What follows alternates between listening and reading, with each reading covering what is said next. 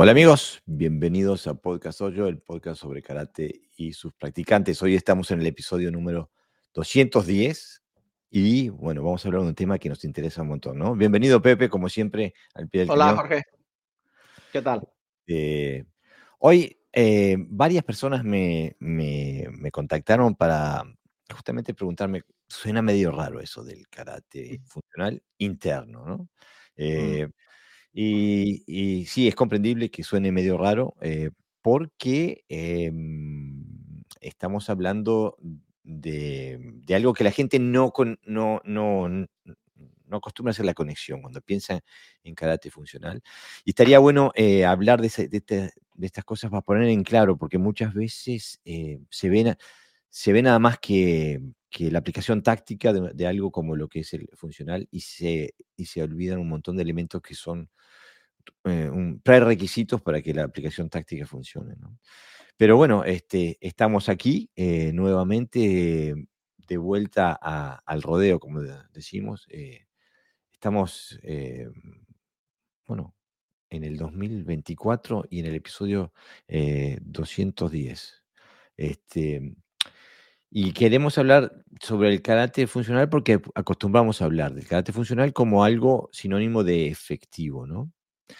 Eh, pero para poder ser efectivo, el karate funcional tiene que ser eficiente. Si no, ¿cómo quieren aprender a defenderse de alguien más fuerte que ustedes? O más grande o mejor técnicamente. Eh, eh, entonces, eh, es, es importante que hablemos de esos temas. ¿Qué, qué- qué te parece, Pepe?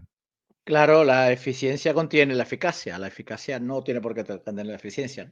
Yo recuerdo a mi maestro de, de Tai Chi de Aikido que decía, decía la, la eficiencia es un vietnamita, un grupito de dos o tres vietnamitas en, en la guerra ¿no? de Vietnam. Los eficaces, los americanos. Los americanos para destruir a cinco vietnamitas tiraban 300.000 bombas. Y un vietnamita por la noche con un cuchillo mataba a un batallón, ¿no? Claro. Entonces, esa es la diferencia que él hacía entre la eficiencia y la eficacia. Es cómo utilizamos los, los recursos que tenemos, los optimizamos y los simplificamos, ¿no? Porque de lo que se trata es de simplificar. A veces, si hablamos de karate funcional, desde el punto de vista técnico-táctico, y no se llega a comprender en profundidad, eh, pensamos de que lo que se trata es de hacer mejor la técnica que nadie, ¿no? Mm, Y de lo que se trata es de usar mejor la técnica que nadie. Entonces, mejor la usa. ¿Y eso qué implica? Pues eso implica elementos externos y también elementos internos. Y en ese interno es donde vamos a tratar hoy, que en realidad sí hemos hablado siempre conjuntamente. Lo que pasa es que hoy lo vamos a separar para que quede todavía más claro. Justamente, eh, eh, creo que el, malentendido puede haber llegado por que es algo que nosotros dos en nuestra comunicación, en nuestra constante comunicación sobre el karate funcional eh, y, y su, y su, su relación con, con el, con el kata, etcétera, etcétera, eh, tomamos esto ya por sentado, lo damos como por algo ah, ya aceptado, como, como fundamento de, de los otros conocimientos sobre los que hablamos. Pero en la discusión, en el intercambio con otros compañeros, nos vamos dando cuenta de que no, de que no es así, de que muchas veces cuando hablamos de karate funcional estamos hablando, eh, terminamos hablando siempre de eh, bunkai, de aplicación táctica de una técnica, de qué quiere decir este movimiento, cómo se traduce este movimiento del kata, en qué se aplica, etcétera, etcétera. Eh, Claro, por que- eso, por eso a veces, eh, eh, con cierta lógica, nos dicen, no, es que vosotros hacéis lo mismo que nosotros. Claro, si lo miras de esa perspectiva, sí, pero no es la perspectiva nuestra. Claro, el ga- el- el- lo que pasa que eh, es un, no quiero decir que es un grave error, pero es un, es un error común eh, cuando uno empieza a, a- a investigar el- el- la, la- la funcionalidad de los, de los katas, y empieza a, investigar la- el aspecto táctico del karate desde el- basado en, en los- en nuestros katas clásicos, eh, tiende a, a enseguecerse y ver solo eso, ¿no? Eh, eh, eh, cuando en realidad los katas también traen un montón de, de- de, mm, de información interna que es necesaria aplicar para poder, para poder ser efectivo y eficaz, ¿no? Entonces, eh, estaría bueno definir qué es eficacia y qué, es eficiencia. ¿no? Eh, según la Real Academia Española, eh, la eficacia es capacidad de lograr el efecto que se desea o se espera. O sea, capacidad de, lograr el efecto que se desea o se espera. Y la definición de eficiencia es capacidad de lograr los resultados deseados con el mínimo posible de recursos. ¿no? más eficacia mínimo esfuerzo, ¿no, Jorge? Exactamente, exactamente. Entonces estamos eh, intentando aprender a trabajar con los procesos internos para de forma gradual incrementar la eficacia y la eficiencia de nuestro carácter. Y todo esto suena fantástico, ¿no? Suena genial, pero, pero ¿por dónde empezar? Porque ese es el tema, ¿cómo se hace? Entonces con Pepe eh, estuvimos eh, preparando el podcast de hoy y este, intentando dar una visión eh, pedagógica para, para, para, aquellos que no están acostumbrados a, ver a su karate de esta forma, porque normalmente hablamos del karate desde el punto de vista físico, capacidad cardiovascular, fuerza muscular, explosividad, etcétera, etcétera. Que eso está todo bien, no está, nada de eso está mal. Pero esta es otra forma de acceder a esos procesos, ¿no? Sí, y también, y también advertí que eh, volvemos otra vez a la semántica, que algún día resolveremos este problema, que interno a veces también se asocia con el, con el famoso do y que, que, está presente de alguna manera siempre, como es lógico, porque somos seres humanos que tendemos a mejorar, y entonces si tendemos a mejorar, eh, tenemos que utilizar esos recursos para mejorar. Pero a veces, cuando se habla de dos, se habla de casi desde un punto de vista quizás filosófico, ¿no? Y en su extremo religioso. Y eso hace que los separe de la función real, que es el profundizar, ¿no? Que es captar eh, sensaciones, eh, movimientos más sutiles, que puede ser igual de útil y que cumplen la misma función que si haces eh, un movimiento un poquito más brusco, ¿no? Entonces, eh, yo, siempre a mis alumnos les digo, lo primero que vas a sentir es el cuerpo grosero, lo voy a llamar de esa manera para diferenciar. La musculatura, ¿no? Pura y dura, lo que es el esqueleto. Pero cuando empiezas a practicar y empiezas a profundizar a través de repeticiones constantes, aquí la repetición constante y consciente, mm. entonces empieza, importante este matiz, constante y consciente, no por hipnosis, o sea, por osmosis que tú empiezas a hacer y se produce, eh, porque se trata de saber discernir que sí, que no, ¿no? Que lo que estoy haciendo correcto y que no. Te das cuenta que puedes alcanzar la misma destreza sin utilizar, o mejor dicho, sin, sin, eh, sin perder eh, recursos. O sea, lo que hace es quitar aquello que te sobra y dejar lo que realmente es importante. Si yo para esto en el chino se utiliza, en el lenguaje chino se utiliza mucho. Es como decir, eh, mover una montaña con el mínimo esfuerzo posible, ¿no? un peso de mil gramos, o sea, de mil kilos con un gramo. Desviar con un gramo. Entonces, yo ah, descubro a través de la práctica constante, consciente, muy técnico, por cierto, de una forma muy moviéndose de una forma muy determinada, muy concreta, no bajo un esquema geométrico técnico establecido, que yo voy a alcanzar la misma eficacia eh, sin tener que usar un 100% de mi, de mi recurso. Claro, mis alumnos me dicen, ah, pero vos estás en una condición física fantástica. no, no, no. Vos tenés una condición física muy superior a la mía. Lo que pasa es que derrochás el 80% de lo que tenés. Yo, como tengo poquito, lo cuido, lo gasto en lo indispensable nomás. Este, mira, vamos a saludar a la audiencia que nos está mandando saludos. Este, eh, Alberto Valdés lo pongo en pantalla, dice, eh, buenas noches, gracias Sensei, siempre al pie del cañón. Gracias Alberto, gracias por seguir el podcast, por estar ahí. Eh. Eh, Roberto Bonet Sensei dice, muy buenas noches para todos desde Tenerife. Yo fui uno de los que dije que me intrigaba un poco el podcast de hoy. Gracias Roberto, gracias por, siempre por estar ahí, gracias por comentar y gracias por mandarme tus mensajes, este, haciéndome preguntas y haciéndome pensar sobre el podcast. Eh, Roberto Sensei es un sensei de muchos años de experiencia eh, que tiene un montón para decir. Henry Plano Sensei dice, buenas noches, un saludo de Carolina del Norte. Henry, un saludo, este, espero que, estés bien. Eh, bueno, y espero que te vaya bien en tu viaje a Okinawa, que salís dentro de poco. Alberto Valdés Sensei dice, saludos de el Sakura Dojo de Alicante. Vamos arriba, Alicante, ¿eh? Gracias, Alberto Sensei. Diego Andrea Bello dice, saludos de Malargüe, un tema interesante el de hoy. Gracias, Diego. Vamos arriba, Argentina. Eh, Iván Ramos López dice, ¿qué tal, compañero? Saludos desde Asturias. Vamos arriba, Asturias. Bienvenido, Iván. Eh, y después otro Facebook dice, Facebook user dice, buenas noches, Sensei, desde Asturias, España. Vamos arriba, Asturias, España está, presente hoy. ¿eh? Nicolás Conde, Sensei, desde Uruguay, dice, muy buenas tardecitas, estimadísimo Sensei. Nicolás, bienvenido al podcast, como siempre, ahí. Eh Juan Medina dice, buenas tardes a todos desde Argentina, provincia de Buenos Aires. Eh, bienvenido, Juan, vamos arriba a la Argentina. Bueno, este, entonces, vamos a agarrar el... Quiero, ah, quiero comentar un segundito las cosas que dijo Pepe Sensei, porque hay, hay un tema que es importantísimo, que, tocó, que habla de eh, la repetición constante y consciente. Si hay una cosa que es común en el, karate hoy, es ver gente que entrenó un año y después lo repitió 40 veces. Eso no es lo equivalente de entrenar 40 años. Eso es entrenar un año 40 veces. Eh, eh, entonces es importante eh, lo que dice Sensei. Cuando habla de repetición constante, eso lo sabemos hacer todos. Todo karateca que se llame, que se defina como, como karateca, está en un proceso de repetición constante. Ahora, también dice y consciente.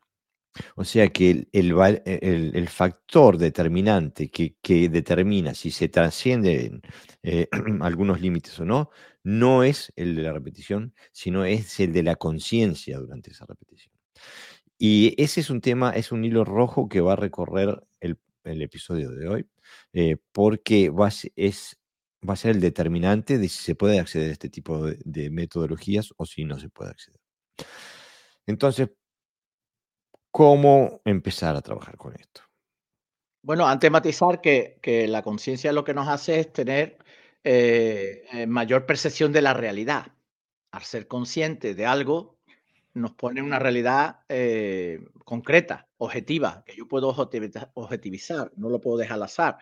Entonces, cuando alguien te refiere a algo concreto del que tú no has sido consciente, lo que te hace es mostrarte una realidad nueva. Y dice, uy, es verdad, no me había dado cuenta, ¿no? Pues eso es lo mismo, pero hacia adentro. Por eso lo llamamos interno. Es decir, es una introspección hacia lo que estamos haciendo. Justamente, o sea, cuando yo cuando trabajo estos elementos con mis alumnos, que, pero son elementos técnicos, no, no, acá no hay mambo jambo, no hay hocus pocus, no es nada eh, fuera de, de, lo que es el karate normal pero lo que sí se trata es de una expansión de la conciencia, porque estamos, eh, cuando trabajamos con estos ámbitos, eh, estamos logrando que la conciencia pueda hacer, que puedas hacer más cosas conscientemente de lo que podías antes de hacer este entrenamiento. Entonces, para empezar, como todos estamos interesados en, desarrollar nuestra habilidad, al fin y al cabo lo que se trata es de, optimizar nuestra habilidad, de ser lo más hábiles posible. Entonces, el karateca común muchas veces lo que hace es empezar por la energía, intentar ser más rápido, más fuerte, saltar más alto, eh, eh, pero eh, es, el, camino inverso. Para, para empezar a, dominar este tipo de temas hay que empezar por la estructura. Este, y que es em, lo más, lo más básico que podemos decir es que es conectar el tren inferior con el superior. Cuando vean durante el episodio van a ver que vamos a empezamos hablando en, trozos grandes de información y después vamos desmenuzando hablando cada vez de, cadenas cinéticas más pequeñas. Pero para empezar por los, los dos elementos eh, fundamentales para poder trabajar con esto es la conexión entre el tren superior y el tren inferior. ¿Tenemos que comentar un poco, Pepe? Claro, lógico. Primero tenemos que generar energía para poder soltarla. Igualmente, si nos manda una energía, tenemos que asimilar, eh, absorber esa energía para dispersarla.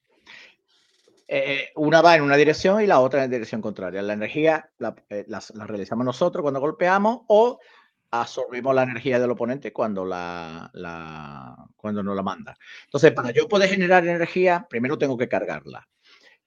Pero ¿dónde cargo esa energía? Tengo que cargarla. sabemos que la parte es menos que el todo evidentemente. Entonces, si yo quiero generar energía y golpear, por ejemplo, eh, no puedo generar la energía en el punto más cercano a la zona de contacto. Tengo que generarlo en el punto más lejano a la zona de contacto. Por ejemplo, voy a hacer el gesto, aunque los oyentes que nos oigan, no, oigan, perdón, no nos van a ver, pero bueno, eh, yo creo que queda claro. Si yo quiero generar energía con mi puño y yo golpeo así con la muñeca, la intensidad con la que pego va a ser menor que si extiendo el codo y empiezo a extender el puño. Si en vez del codo tiro del hombro, si hay un punto más lejano a la zona de contacto, pues mucho más fuerte. Si en vez del, del hombro empiezo a girar la cintura y golpeo, voy generando cada vez más energía. Y si me voy a los pies, a la punta de conexión de los pies en el suelo y golpeo un Suki, un Yakosuki, un Maesuki, un Yakosuki, pues la energía que transfiere es mucho más, es mucho, mucho mayor. ¿Vale? Entonces, pero para yo poder transmitir esa energía desde la zona más alejada, en este caso el puño, desde las piernas hasta los brazos, no puede haber ruptura, porque si no la energía se fuga. Y entonces tengo que conectar mi tren inferior, que no son los brazos, con mi tren superior, a través de la cintura y de toda la zona musculoesquelética que hay en, la zona intercostal, lumbares, abdominales, etcétera, ¿no? Claro. Eh, podríamos hablar un poquito más fácil. Imagínense, ustedes van por la carretera, se les rompe el coche y tienen que empujarlo. Eh, y ahí vienen las famosas discusiones sobre eh, el ángulo de la, espalda en relación al jara y en relación a las piernas. Este, eh, ¿Cuántos de ustedes podrían empujar su auto o lo harían? Ah, porque de forma automática, instintiva, el cuerpo se, se organiza, ¿no? Pero, ¿cuántos de ustedes empujarían su auto con la espalda recta, perpendicular a, la línea del piso? Y con la pierna de atrás estirada y tensa. Exactamente, ninguno. Eh, estirada sí, tensa no. Exactamente, pero ninguno lo haría con la, con la, con la columna vertebral perpendicular a la zona del, del horizonte. Todos se van a inclinar para poder hacer la conexión hacia el suelo desde las piernas, a través de la cadera, etcétera, etcétera, todo hasta, hacia hasta las manos y poder. Eso el cuerpo lo hace de forma intuitiva, se organiza para poder eh, lograr la tarea, ¿no? Eh, pero es un, un, excelente ejemplo de cómo se alargan las cadenas cinéticas, que, empezando desde el suelo hasta la zona de contacto con, con el objeto en el que se quiere transmitir la, la energía. Claro, el cuerpo se redondea para que no haya fuga de energía, o sea, no se dispersa, se concentra y se concentra o creando triángulos o bien eh, esferas para que, para que la energía salga por un punto concreto, que en este caso es las manos, ¿no? Que las manos, por cierto, no las separamos para empujar, lo que hacemos es ponerlas cerquita, cerquita unas de otras. Claro, aparte son, son cosas que uno no, ni siquiera las necesita pensar, las haces de, forma instintiva. Cuando, cuando el efecto eh, e, es lo que rige la función, o sea, la función rige, la, estructura, eh, no hay otra. Hacemos todos iguales. Eh, entonces, esa es una forma muy explícita de de, describir un proceso de, transferencia de energía y el hecho de que eh, es, más potente que si nada más que si se empuja con los brazos, es como decía Pepe Sensei, porque se van involucrando cada vez más cadenas cinéticas y cuando se conectan todas en una presión sobre el suelo, eh, en dirección contraria a la que se quiere eh, crear energía, de ahí se abre un universo. Claro, a, mayor, a mayor esfuerzo tengo que realizar, más conexiones tiene que haber. Claro. Y entonces ahí se habla un universo porque hay que empezar a explorar estas conexiones. Que primero son estructurales. Después de que se establecen las, conexiones estructurales. Y estamos hablando de la posición de los huesos. ¿ok? Eh, eh, eh, y bueno, y una vez que, logramos esas, estructuras, bueno, ahora podemos empezar a trabajar con los tendones, con los músculos, con las fascias, etcétera, etcétera, en, en pos de eh, darle la energía necesaria a las técnicas que queremos hacer. Y ya estoy escuchando, estoy viendo la cabecita de los karatecas, dicen, energía necesaria, golpes. No. Pueden ser golpes, pueden ser agarres, pueden ser llaves, pueden ser proyecciones, pueden ser estrangulaciones, etcétera, etcétera demasiada energía es igual de malo que que no va a tener energía suficiente. O sea que la, eficiencia se trata de utilizar la energía necesaria para el trabajo que se quiere, para el efecto que se quiere lograr. Entonces, ya marcamos un punto, hagan apuntes. ¿eh? Eh, primer punto, la conexión del tronco superior con el inferior. Hay algunos matices también que se podría, porque uno puede pensar, puede pensar, sí, pero eso es para empujar. Por eso Jorge habla de estructura. Yo primero creo la estructura necesaria para crear energía, que es unificar las masas, unificar las partes, ¿no? Como queramos llamarlo. Eso me da ya la masa, la totalidad de la masa. La diferencia entre empujar y golpear reside solo en la velocidad. Mira. Eh pero, pero la estructura es la misma. Claro. Exactamente, la estructura es la que crea la, energía, o sea, es, el fundamento de la energía. ¿no? Mira, eh, eh, vamos a leer algunos saludos porque aparte quiero leer el comentario de Henry Plano Sensei. Dice, eh, Edel Giacosa dice, buenas tardes de Santa Fe, Argentina. Edel, bienvenido al, al podcast, gracias por estar ahí. Este, después, Facebook User, no sé quién es, pero dice, siempre grato escucharlos desde Tacuarembó, Uruguay. Así que creo que puede ser. Eh, hay un par de karatecas eh, eh, que nos siguen en Tacuarembó, Uruguay. Tacuarembó es el, departamento donde nació mi vieja. Este, Darío Shiel dice, hola estimado Sensei, saludos desde La Plata, Argentina. Vamos arriba, Darío. ¿eh? Eh, Franco Recuso dice, volviendo de viaje, desesperado por escuchar en vivo Podcast Dojo, mi programa favorito. Gracias, Franco. Este, y bueno, eh, se viene una serie de Franco Sensei en Podcast Dojo, ya les voy dando la primicia. Y Henry Plano Sensei, que tiene una conexión muy específica con Okinawa, eh, con la tradición antigua de Okinawa, dice, un secreto revelado. Se llama atravesar los nudos del bambú, nudo a nudo. Por eso no me pierdo sus temas, dice. Este, eh, entonces, estamos justamente, mm, eh, hablamos del primer nudo, por así decirlo, ¿no? entre, el, tren inferior y el, tren superior. Eh, no porque sea el primero en la cadena, pero porque es el más fácil de, identificar. Pero podríamos hablar de que la, hay una estructura básica a llevar. Y esto no es, no es nada del otro mundo. Si ustedes ven a un peleador, un peleador que esté acostumbrado a pelear, ven un boxeador eh, que esté acostumbrado a boxear, eh, eh, ven cualquier tipo de peleador que, esté acostumbrado, que, sea, no, que no sea un novato, van a ver siempre la misma estructura. Van a ver el, el mentón bajo, la nuca alta, el pecho hundido, la zona lumbar abierta y el jara no quiero decir contraído porque como en el karate nos gusta exagerar a lo loco, ya los veo a la gente todo apretando el jara, pero el jara en, el puño, ¿no? O sea, el jara arropado, Esa posición interna, esa estructura interna del, torso nos conecta inmediatamente con las piernas. Eh, entonces, eh, podemos crear arraigo o podemos crear eh, puntos de, empuje sobre el planeta Tierra a partir de esta, desde esta, estructura y las podemos, las podemos manifestar en las manos. Podemos eh, utilizar esa energía en nuestras técnicas de manos. Este, Ramón Navarro dice, necesito saludarlos, Sensei. Saludos de Panamá. Vamos arriba a Panamá. Gracias, Ramón. Este, ¿Qué decís, Pepe? No, inevitablemente. Además, es una experiencia que no es nada, como decíamos antes, ni mística ni superior. Cualquier persona que empiece a trabajar unas estructuras mínimas eh, lo descubre rápidamente porque, porque es una posición natural que adopta el cuerpo para ejercer energía, es decir, para provocar energía. Eso lo hacemos normalmente en nuestra vida diaria de forma natural porque hay una necesidad de, de, hacer determinados trabajos, sobre todo la gente que trabaja con peso, etcétera, etcétera. Alguien que levante sacos, por ejemplo, que lo suba en un camión es imposible que, pueda que, levantar un saco de forma más o menos eficiente si no tiene una estructura básica, ¿no? Y, está desconectado.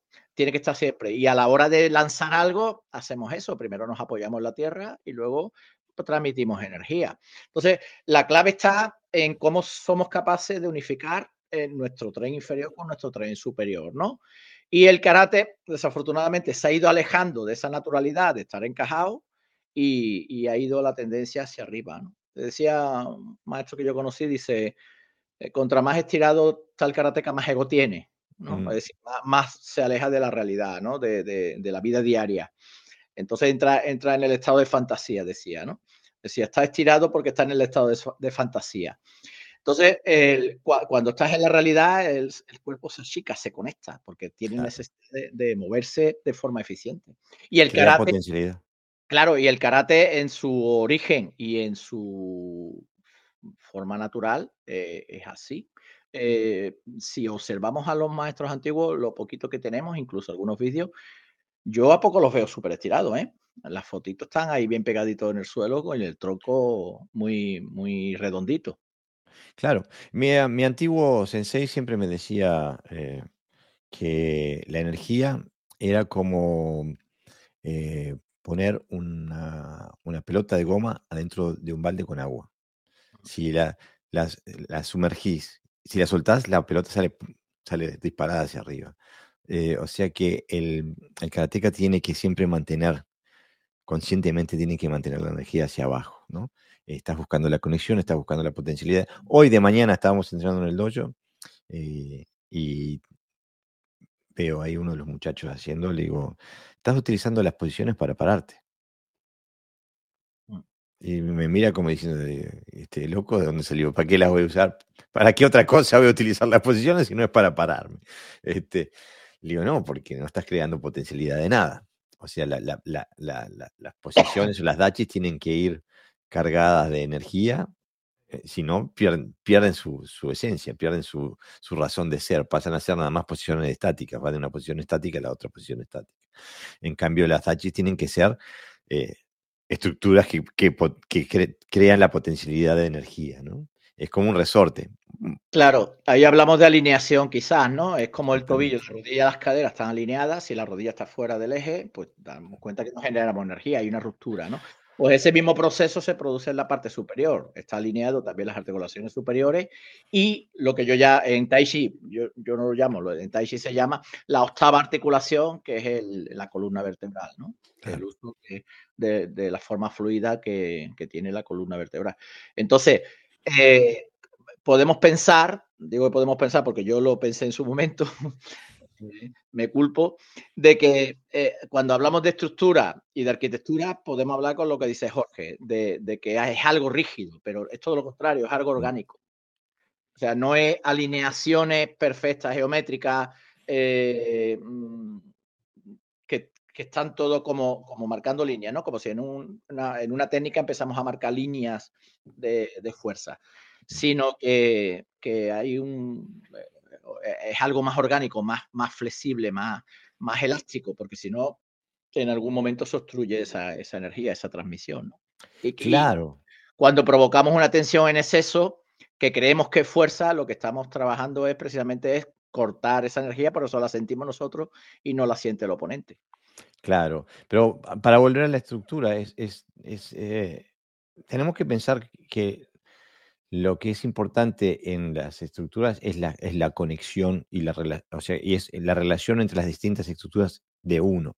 Por eso cuando eh, se habla, de, por ejemplo, de las posiciones, los dachi, desde una, perspectiva homogénea, externa y normativa, un Senku Sudachi tiene que ser así, eh, tiene si vas a hacer un knife dachi, tenés que poner eh, primero el pie, después la rodilla, que te entren dos puños y antes de poner el otro pie. Es, ese tipo de definiciones eh, mm, salta, de, tira, deja de, lado todo esto de lo que estamos hablando y, y define al karateca desde una visión externa. Nosotros estamos hablando de otra visión, estamos hablando de las estructuras internas de cada karateca.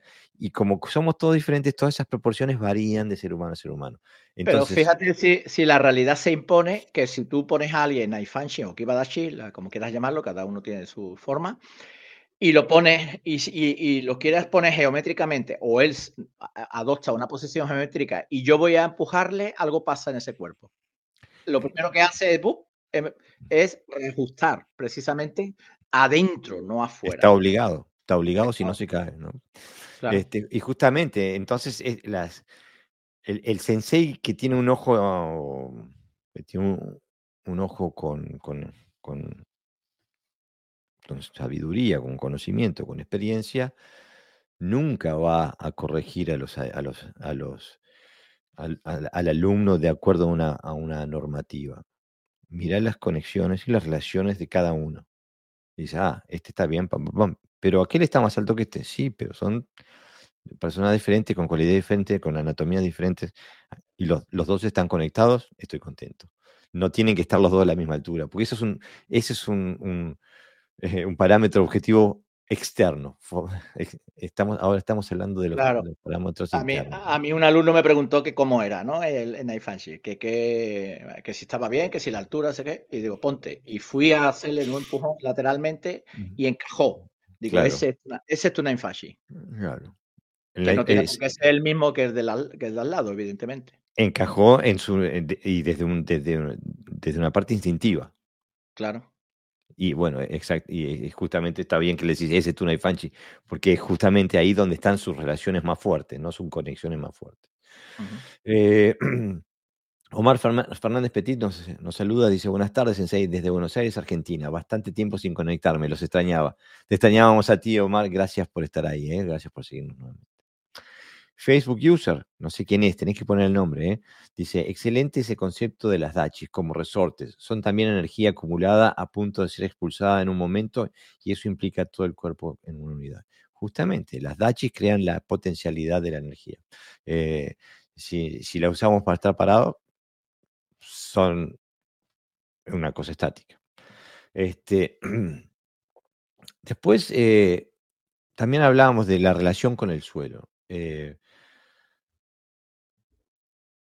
Piensen ustedes cuando, cuando se mueven y cuando se, cuando están en, se mueven para estar en contacto con el, con el eh, o sea, para pegar, por ejemplo. Eh, estamos eh, distribuyendo la energía, la masa de nuestro cuerpo en, en, distintos puntos, ¿no? Pepe Sensei escribía por aquí, eh, para conectarnos con el suelo debemos, crear tres puntos mínimos de equilibrio. Con los pies lo conseguimos relajando la planta, para que el Shusen quede lo más cerca posible de la tierra. Después las tres circulaciones inferiores, tobillos, rodillas y caderas deberán estar alineadas. El control y las articulaciones inferiores caen hacia abajo. Esto lo conseguimos relajando el cuerpo, es decir, quitando toda tensión del cuerpo que nos lleve hacia arriba. ¿Tenemos a comentar un poquito? Claro. Empezamos por los pies, Jorge. Claro. Mira, cuando, cuando uno quiere, eh, va caminando, esto es un ejemplo que ponía mi maestro de karate, ¿no? Dice, cuando uno va caminando, va, los pies están abiertos, están relajados. Pero si se topa con un charco, lo que hace los pies, que se agacha, se agarran en el suelo, ¿no? se quedan rígidos. ¿Vale? Eso lo que hace es inmovilizar. Por lo tanto, cuando tenemos los pies rígidos y no lo tenemos abiertos, estamos estáticos o cuando tenemos los pies abiertos estamos en movimiento. Eso por un lado. Lo de los tres puntos de equilibrio es básico, es decir, si yo tengo el pie cerrado, lo tengo apretado, lo tengo eh, en tensión, eh, le estoy quitando un punto de apoyo. El punto de apoyo normalmente, para que haya equilibrio, tiene que haber tres puntos de apoyo. Nosotros, si tomamos una silla y quitamos de cuatro patas, evidentemente, y quitamos una pata, no pasa nada, pero si quitamos dos, se cae. Da igual la pata que quite. Entonces, al abrir el pie, lo que hacemos son dos cosas, es los dos metatarsos, lo que le llamamos la bola gorda, la, bola pequeña, más el talón. Ahí tenemos los tres puntos de apoyo. Y eso lo consigo estirando el pie. Y eso además hace que la planta del pie se conecte sobre el suelo. Y ese es un punto de acupuntura que se llama el Yusen, o, o ¿cómo le llamas, Jorge? Que, eh, que se traduce como fuente burbujeante. Es decir, es donde yo percibo la energía de la tierra. Si yo voy calzado, percibo el suelo menos que si voy descalzo. Y eso es por la relación que yo tengo en el suelo a través de las plantas. Mm. Eso además es ancestral, quiero decir, las manos las liberamos, pero los pies siguen conectados con el suelo. Entonces, si nos conectamos desde el suelo porque no tenemos bien conectado el yusen, es decir, la planta sobre el pie, lo que ocurre es que no generamos energía porque la energía se va hacia arriba, la tenemos arriba, no la tenemos en el suelo. la importancia de estar relajado con, con los pies. Justamente, y a mí me llama mucho la atención y no, no, no, eh, no estamos aquí para herir sensibilidades si hablamos que nos gusta una metodología más que otra, ¿ok? Cada uno tiene libre albedrío y utiliza lo que mejor le, lo que mejor le lleva, lo que mejor le funciona. Este, pero, por ejemplo, eh, em, para mí eh, la conexión al suelo con los pies, incluso el, arraigamiento al suelo con los pies, o, sea, a través de los pies, se hace a través de la estructura interna. yo conozco gente que, que, entrena a agarrar el, el, suelo con los dedos de los pies, ¿no? y ya, ya puse la camarita a hacer, a hacer locura. Este, eh, en cambio, eh, para mí, eh, en, el, en, el, momento de, de, crear la estructura interna que hablábamos al principio, en el momento de, encajar esto, si uno está utilizando los pies como lo describe Pepe Sensei, inmediatamente crea arraigo y crea estabilidad, si es lo que se está buscando. ¿no? Mm, no, para mí, eh, justamente, si empezás a, crear tensión eh, para, para, para agarrar con los dedos de los pies, se, te puede complicar la cosa. Además, nadie, eh nadie, corre con los dedos de los pies así, ¿no? No, claro. Es como jugar en la arena de la playa, ¿no? Todo el mundo hemos, hemos estado en la arena de la playa charlando y hemos estado moviendo los pies, abriéndolo y hundiéndonos, ¿no? Mm, es como mm, buscando esa mm. raíz. Claro. Mira, eh, Mira, manda saludos Lucho Muñoz que dice saludos de la playa de Atlántica de Uruguay con un hermoso atardecer y 27 grados. Para hacernos, eh, para hacernos eh, sentir la envidia, ¿no?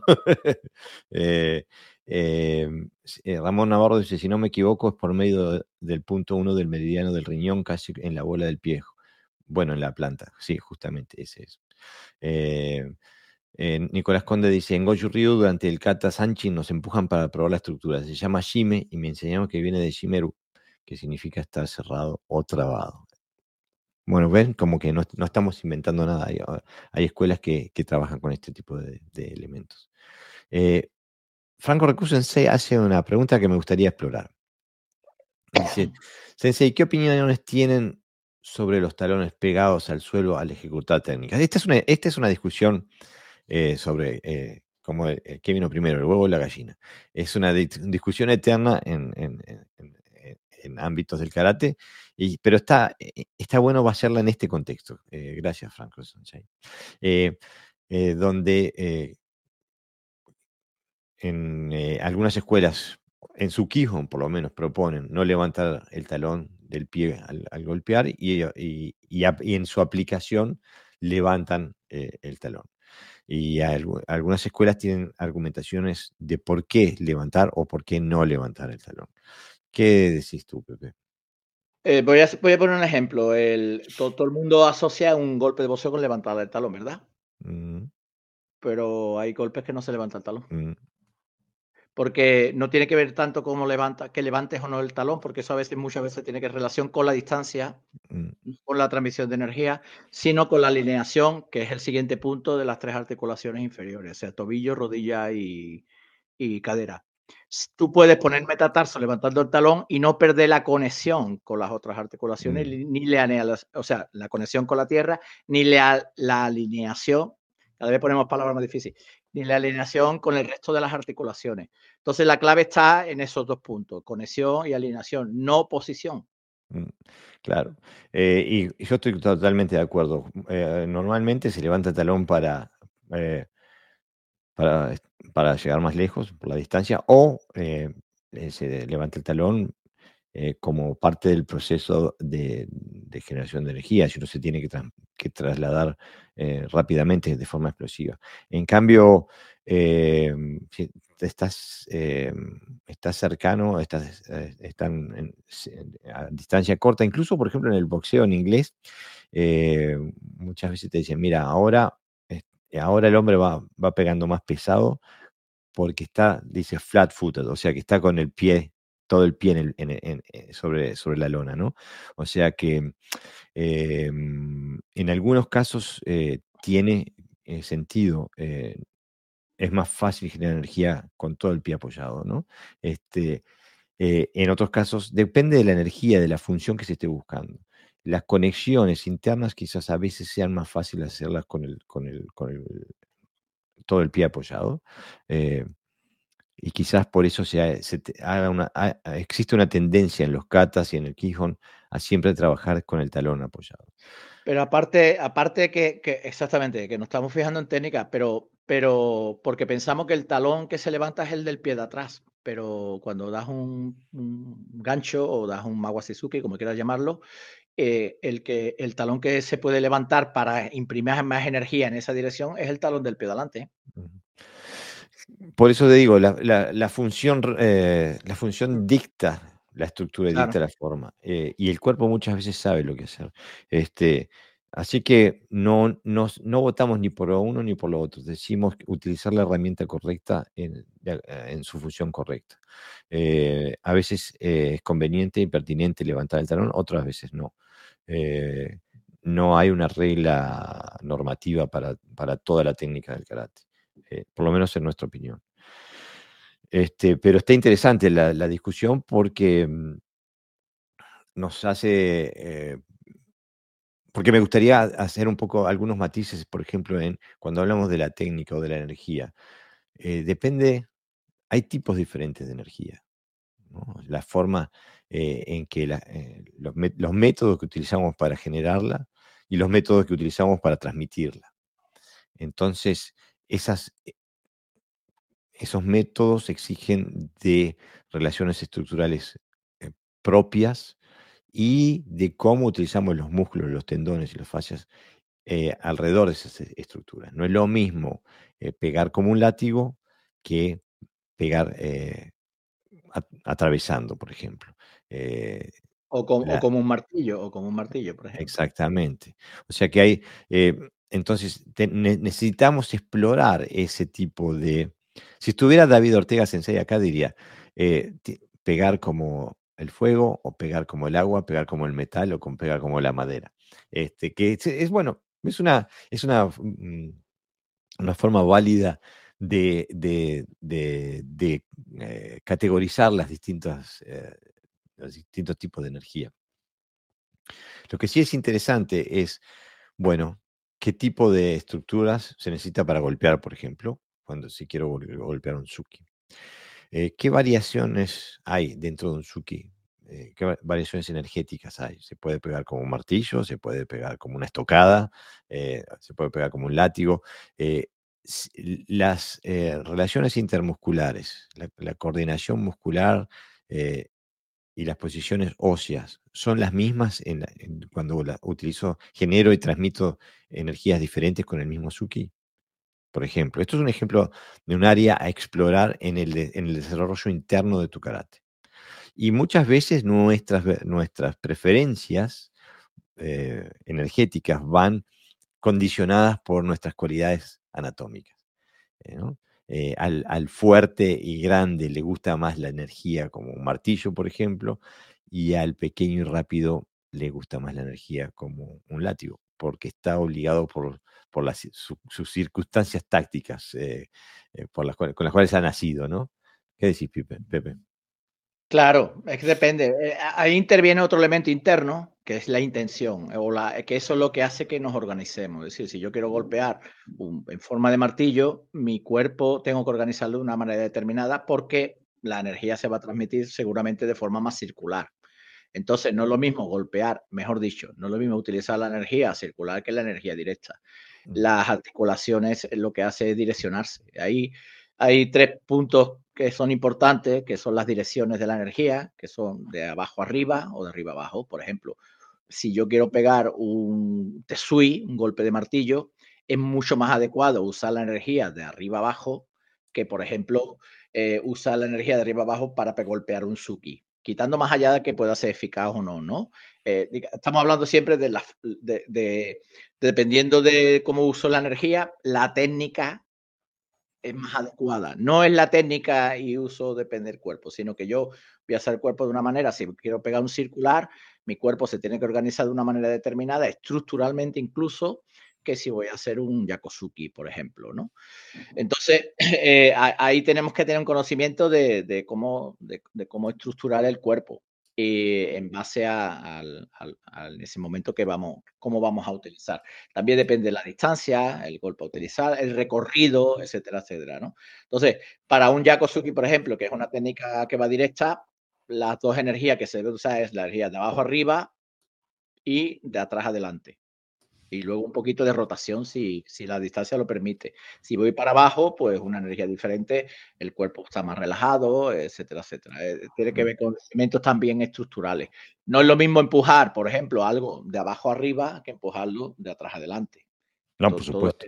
entonces, claro, eh, eh, la arquitectura sigue existiendo, lo que pasa que es moldeable, no hay estructuras rígidas. Por eso por eso es muy importante estudiar esa parte anatómica, ¿no? De cómo funcionan la, de, cómo tiene que funcionar el cuerpo de forma eficiente dependiendo de cómo, qué, técnica vamos a utilizar o qué necesidad eh, energética vamos a utilizar.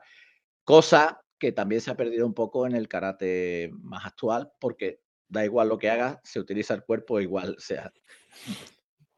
Por eso. Bueno, vamos a resumir un poquito primer, primer paso, conectar el tren superior con el tren inferior. Segundo, trabajar con la estructura. Tercero, trabajar con las cadenas eh, cinéticas que sean lo más largas posible. Este, trabajar desde el piso hasta el contacto. Empujar contra el suelo en la dirección opuesta de la energía que se quiere transmitir. Después me gustaría seguir el próximo paso es, em, ah, bueno, también hablamos de trabajar distintos tipos de energía, este, pero también me gustaría hablar de un método que mm, es muy común en, eh, en las artes internas y que es común porque es válido, porque es efectivo, que es el trabajar con la separación como método de identificación para después poder unir los eslabones de la cadena cinética según las necesidades tácticas. ¿Y a qué nos referimos con esto? Nos referimos a que es necesario, eh, primero, crear conciencia de los interna, de los distintos eslabones cinéticos, eslabones de energía, los nudos del bambú a los que se refería eh, Rey Plano Sensei. Eh, y separarlos, o sea, poder, poder sacarlos de la cadena y trabajarlos individualmente. ¿Por qué queremos hacer eso? Porque queremos poder tener la capacidad de trabajar con ellos y optimizar esa, esa parte, de ese eslabón de la cadena, para después volver a ponerlo. Entonces, de esta forma vamos creando una cadena de conciencia, o sea, nuestra conciencia se, se, expande a poder tener más eh, eh, eslabones de información conectada, pero a través de la práctica podemos decidir cuál activamos, cuáles conectamos y cuáles no. No necesitamos usar todo todas las veces, sino que la situación táctica es la que decide qué partes de la cadena cinética estamos, estamos activando. ¿no? Este, eh, por ejemplo, en el karate estamos muy acostumbrados a utilizar la cadera como una, una, un eslabón importante, en algunos casos el más importante para generar energía. Este, entonces, imagínense, por ejemplo, yo a veces a mis alumnos les pido hacer un yakuzuki sin cadera y es como eh, se, les cruzan los cables, porque están tan acostumbrados a pegar eh, utilizando la cadera que cuando le digo, bueno, pero no, esta vez sin cadera, eh, que no pueden, no tienen la habilidad, no tienen la, plasticidad interna para poder sacar ese eslabón de, la cadena cinética. Y bueno, la separación de los distintos eslabones, el trabajo concreto sobre cada uno de ellos, nos permite crear esta habilidad de poder ponerlos Ah, según nuestra propia discreción. ¿Qué decís, Pepe? Claro, el principio de la estabilidad, ¿no? La energía está ahí y lo que tenemos que hacerla es, saber usarla. A veces, eh, eh, eh, siempre, intentamos como buen karateca también ser muy expresivo, lo máximo, ¿no? Mm. Siempre buscamos la, no sé, matar una mosca a cañonazo, ¿no? Como se suele decir. Entonces, si yo puedo pegar usando la cadera, que pues pego con la cadera, ese no, pero pero si en ese momento tienes inmovilizada la cadera, tendrás que generar energía de otro lado, ¿no? De otra fuente. Y que yo no puedo usar la cadera no significa que no la esté usando cinéticamente. porque la cadera, si está conectada al tren superior, yo sí estoy usando la cadera. Lo que no estoy haciendo es el movimiento. Exactamente. Conectado. Entonces, estás usando como, elemento conector y no como elemento de generación de energía. E, exactamente, ¿no? Entonces, cuando, cuando un recurso se quita, yo tengo que aprender a sacar recursos de otro lado. Imaginemos, eh, este es otro ejemplo que ponía mi maestro. Mi maestro es que era, para ejemplo, era un, bueno, sigue siéndolo, un, un mago, ¿no? Él decía, si a ti te escayola en el brazo y lo tienes tieso, ya no puedes pegar con el brazo. Pero eso no significa, quiero decir, con, el movimiento del brazo. ¿Qué haces? Que giras la cadera y, lleva el brazo y entonces golpeas. Es decir, sacas el recurso que no puede usar del giro del brazo sacándolo de la cadera. Al contrario también. Mm. Te impulsa la cadera, no puedes, pues lo sacas desde más arriba. Pero siempre que estés conectado. Esa es la idea, ¿no? Entonces, esa forma de trabajar la técnica eh, de esas conexiones internas es a lo que nos referimos a carácter interno, ¿no? Sí, que la técnica no es un elemento, la técnica formal no es un elemento definitivo para la eficacia, es simplemente expresivo. Yo puedo expresar la técnica en su máxima amplitud, pero hasta llegar a ese movimiento, pues hay escalas, ¿no? Entonces tenemos que aprender, si estamos conectados, siempre vamos a tener energía para usarla. Si no es por aquí, por allí. Si no es por aquí, por allí. Si no es por aquí, es por allí. Si no puedo pegar con el, con el puño, uso el codo. Si no puedo pegar con el codo, uso el hombro. Si no puedo pegar el hombro, uso la cabeza, ¿no? esa idea de estar siempre conectado y fluido. Por eso decimos que es una que las conexiones son orgánicas, son flexibles, no son rígidas. Claro, eh, yo bueno, me parece que también está claro que también eh, eh, que tú y yo somos, eh, también somos personas diferentes y, trabajamos con, matices un poquito diferentes a veces. A mí me gusta, por ejemplo, del punto de vista pedagógico, del punto de vista metodológico. Me gusta hacer mm, ejercicios o, trabajar la técnica em, de forma secuencial, cuestión de, que la gente pueda sentir eh, la conexión y pueda sentir la, energía eh, a través del camino, desde el suelo hasta la mano y desde la mano hasta el suelo, lo mismo. Cuando se hace aquí, por ejemplo, ¿no? Em, eh, entonces a veces eh, me gusta, mm, desde el punto de vista pedagógico, me gusta separar la táctica a veces, ¿no? Porque eh, especialmente los muchachos y los hombres, la testosterona, si le pones eh, eh, la táctica ya, tiran el proceso por la, por la borda porque se, se, endulzan con el, resultado. mientras te rompa la cara no me importa cómo. En cambio, yo quiero, el cómo es importante en el dojo. Este, si no fuera importante el cómo, no es necesidad de ir al dojo. O sea, estamos siendo para aprender una metodología, aprender a aplicar una metodología. O sea que estamos aprendiendo una metodología que después tenemos que aprender a aplicar en, nuestra técnica diaria. Entonces me gusta eh, trabajar con... Nosotros nos expresamos diferente, pero hablamos muchas veces de lo mismo. Por ejemplo, eh, hace unos episodios atrás hablaba, Pepe contaba sobre que había encontrado un, un Sifu de Kung Fu en un parque de Sevilla, que podía evitar, se adaptaba estructuralmente a todo, eh, a todo estímulo que vos le dieras. Lo empujabas de un lado y retrocedía con esa parte del cuerpo, absorbía con esa parte del cuerpo. Eso es, eso es una, una capacidad activa de separación de elementos energéticos estructurales. O sea, en vez de sacar todo el cuerpo, tiene la capacidad, tiene, tiene la sutileza, la, adaptabilidad de poder retroceder nada más que esa parte del cuerpo este, para, adaptarse a la energía eh, y a la invasión del oponente. Pero esos mismos procesos también se pueden eh, utilizar cuando se exploran las, las, conexiones y las diferentes fuentes de energía en un golpe, por ejemplo. Eh, todo aquel que se puede trabajar abriendo y cerrando el tórax, abriéndolo antes de cerrarlo. El que trabaje con Naifanchi o Teki tiene que saber abrir con, trabajar con todas, todas esas, esas elipses y esas eh, olas internas, ¿no? Que van, eh, que, se, transmiten a través de, desde el tórax hacia afuera, a través de los brazos y terminan en la técnica. Todo ese tipo de cosas hay cuándo se contrae, cuándo se extrae, se, extiende, se expande, por ejemplo. ¿Cuál es la base de la contracción y cuál es la base de la extensión? Todo ese tipo, cuanto más, más detallado puede hacer todo ese trabajo, cuáles son los, los músculos activos eh, y cuáles son eh, los, músculos que, que, se contraen en, ese momento. O sea, cuanto más se trabaje eh, con, cuanto más detalle, cuanto más conciencia de los procesos internos uno tenga, más capacidad, más dominio tiene eh, sobre lo que está haciendo. ¿no?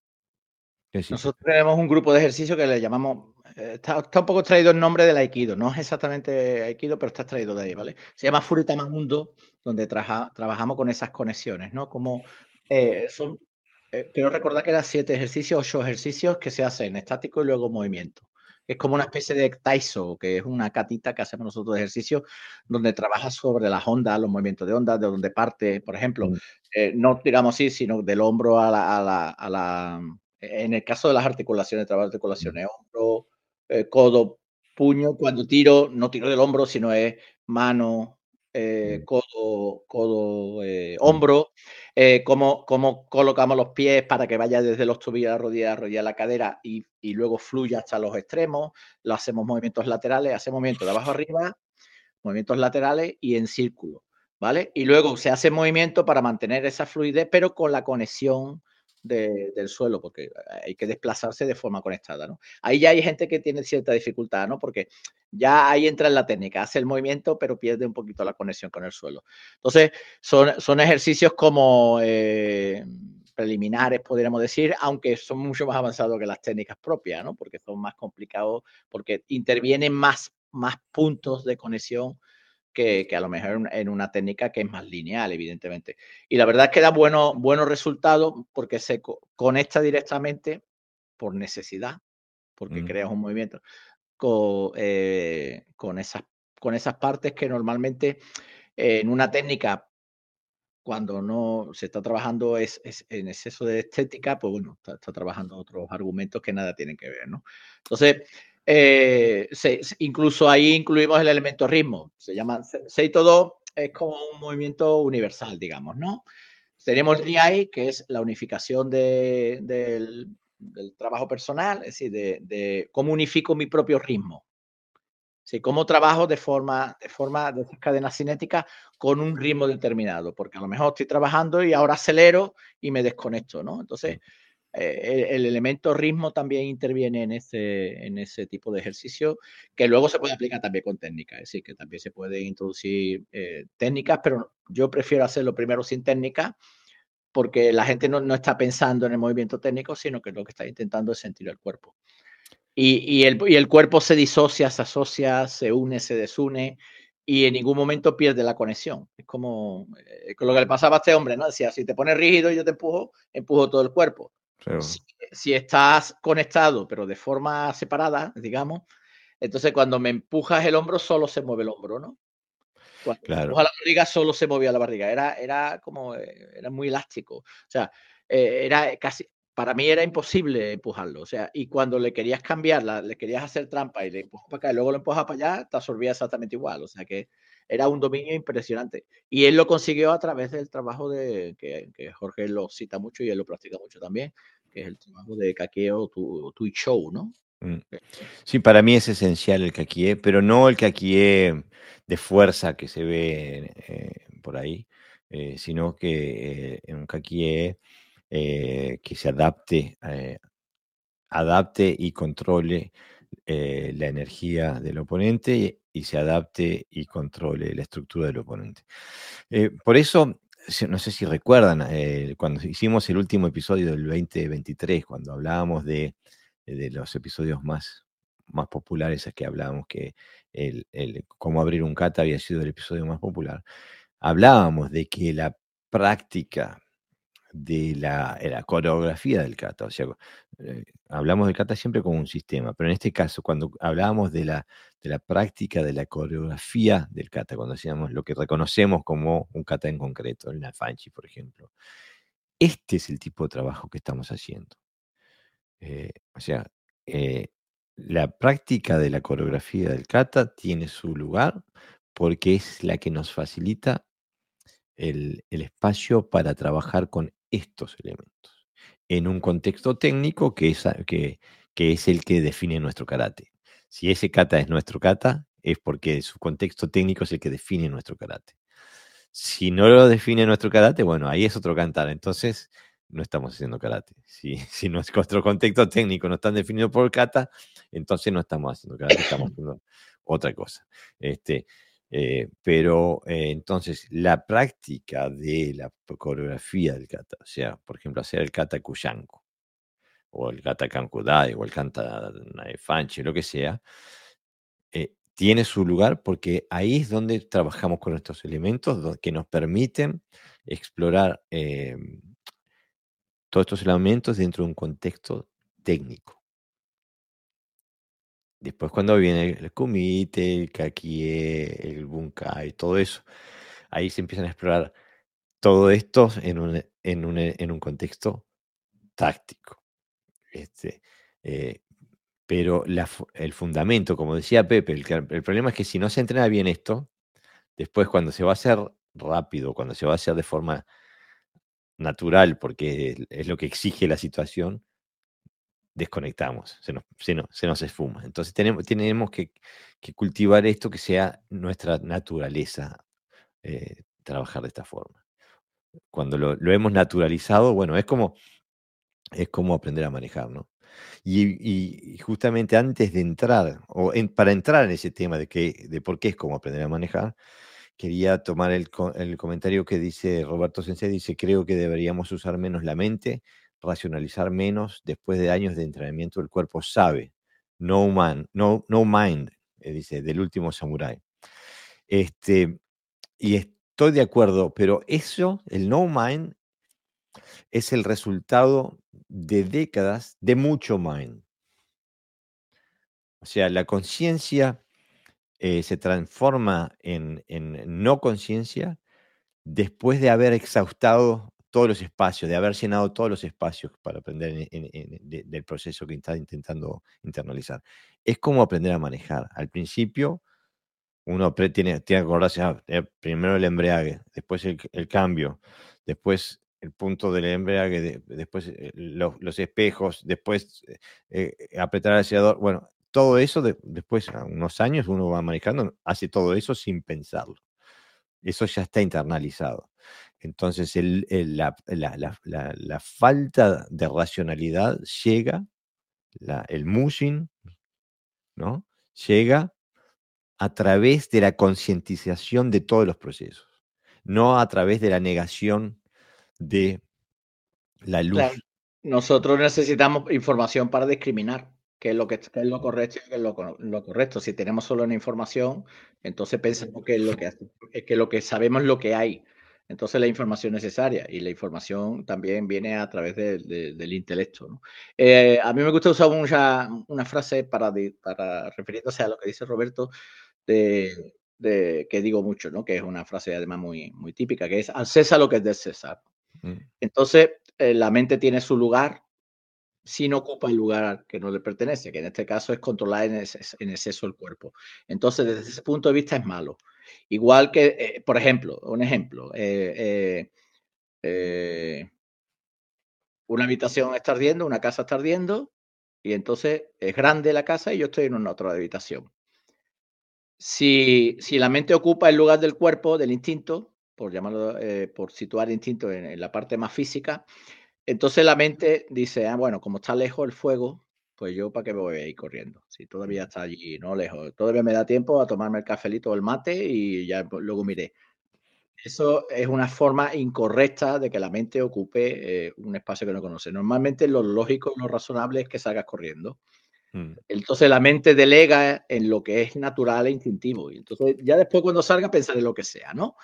Entonces, esa forma de utilizar correctamente la, mente se produce por una necesidad directa, pero que no existe siempre en karate. Por eso tenemos que crear metodologías de trabajo que nos lleven a ese nivel de, al César lo que es del César a través de la, práctica. Y precisamente se da una paradoja, que para llegar a ese nivel tenemos que usar la conciencia, ¿no? o sea que al final, al final es que es eh, como seres complejos que, somos, pues estamos trabajando a unos niveles de sutileza que a veces eh, no tiene que ver nada con la, con la dialéctica, sino que, que la realidad es otra. la realidad es que nosotros somos seres integrales y evidentemente parte fundamental es, lo que hay en nuestra cabeza. Sí, yo pienso que eh, yo pienso que la luz de la conciencia eh, es el arma más potente que tenemos y que hay que utilizarla como todo. Tiene que ser eficaz y eficiente. y que tiene su lugar, tiene que, tenemos que utilizarla y llenar todos los espacios con ella y saber cuándo retirarla. ¿no? Eh, pienso que se llega al mushing, se, llega a, ese estado de vacío eh, después de haber llenado todo de conciencia. Eh, después de haber cultivado la conciencia en, todo lo que, lo que se está intentando hacer. Em a veces se confunde la conciencia con la razón. Entonces, hay, hay, hay, a veces nos mostramos críticos, ¿no? Pensamos que por cuestionarlo todo estamos siendo inteligentes. Sí, yo conozco a una persona concretamente que él lo cuestiona todo. Da igual, después ya veré si tengo razón o no. Entonces él, él piensa que, que, razonarlo todo, razonarlo todo desde la perspectiva de la crítica es muestra de, de conciencia y de inteligencia y no tiene que ver nada. Eh, una persona puede ser crítica y está equivocado y puede ser, tener razones en algunas cosas y no en todas. La conciencia es como lo que dice Jorge, ¿no? Es, es aquella aquel, eh, esto que se da a la pared, que se enciende la luz, ¿no? Sí. Eh, como cada sitio se llama de una manera ya. El interruptor de la. Eh, el, interruptor. Si yo, si yo logro encender el primer interruptor, ya con ese me basta para que pueda encender y visualizar dónde están los demás interruptores de la casa y encendiéndola entera, ¿no? Exactamente. el problema es encontrar ese primer interruptor. Mm que como no sé dónde está, pues tengo que pegarme por raso con todo lo que hay, ¿no? Con todos los muebles y todos los objetos que hay en la casa. Una vez que lo encuentro, entonces ya, eh, ya no es una cuestión de criticar o de razonar, es una cuestión de que se te muestra, la luz te muestra lo que hay, ¿no? Entonces ese nivel de conciencia es para mí el más funcional y es trabajable y, evidentemente aplicable, ¿sí? y, luego transferible, es decir, que, que lo podemos también transferir a nuestro arte. ¿Por qué? porque ya tenemos, por un lado, la información. Sabemos. Y luego, a través de la repetición, vamos teniendo conciencia de lo que estamos haciendo bien y estamos haciendo mal, ¿no?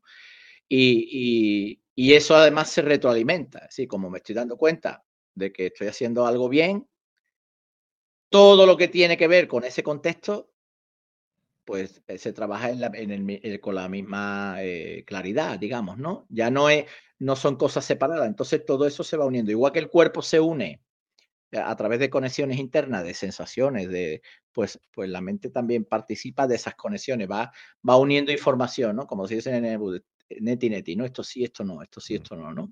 Entonces vamos desechando también, eh, nos desarrollamos por dos vías, porque tenemos información nueva y porque la que igual que soltamos tensión muscular, soltamos las ideas que no nos sirven, ¿no? Y ahí, eh, por eso nosotros hablamos de, romper, de, romper dos más, porque son necesarios para poder progresar. No podemos estar en una dirección y la contraria a la vez, porque al final son los dos burros estos que tiran cada uno por un lado y no colaboran, ¿no? Como el cuadro este de este eh, eh, famoso pintor, ¿no? Donde se ve cada burro tirando para un lado y, y la comida, la paja en medio, ¿no? Mm. Cuando lo más fácil es que los dos vayan, coman y luego vuelvan a la conexión. Entonces la mente tiene que coordinarse con el cuerpo y la única forma de, conectarse con esa realidad corporal es a través de la conciencia. Aunque es todo muy poético, ¿no? Ah, es más, incluso al karateca moderno, al, que, al karateca que esté empezando su camino en el, karate funcional, ya le voy avisando que el, por lo menos los primeros años, el 90% de su trabajo interno va a ser mucho menos de qué hacer.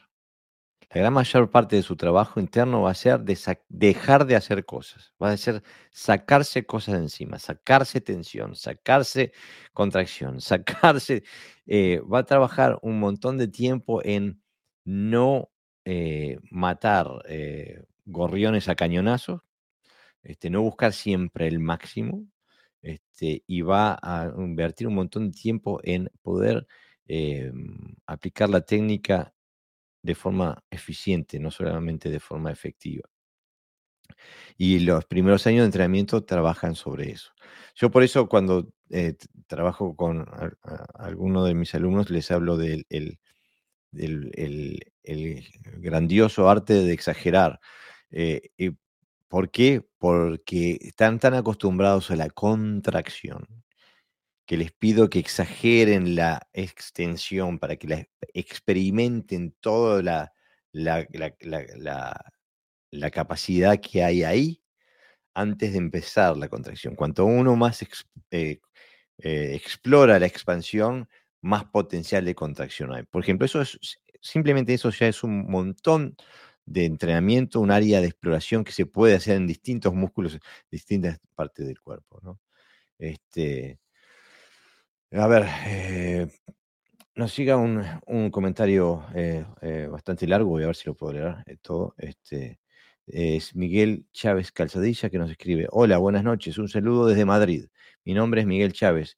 En mi caso llevo más de 45 años de práctica de karate y más de 30 como docente impartiendo karate y educación física. Creo que soy de sus últimos seguidores, pero de verdad en este último mes he oído alrededor de 30 podcasts de Oyo. Y en honor a la verdad, los que más me han gustado son los relacionados con la historia y el análisis de los maestros y los estilos. Creo que lo hacéis con objetividad, vehemencia y sobre todo, en mi opinión, con imparcialidad a la hora de referirse a escuelas y a maestros. Para mí es excelente la terminología del karate funcional, ya que ante todo el karate debe entenderse de manera fácil, útil y práctica. Pienso que la funcionalidad resume lo cognitivo, lo temporal, lo espacial y lo pragmático. Un saludo y le deseo larga vida a Podcast 2. Bueno, muchas gracias, Sensei. Gracias por.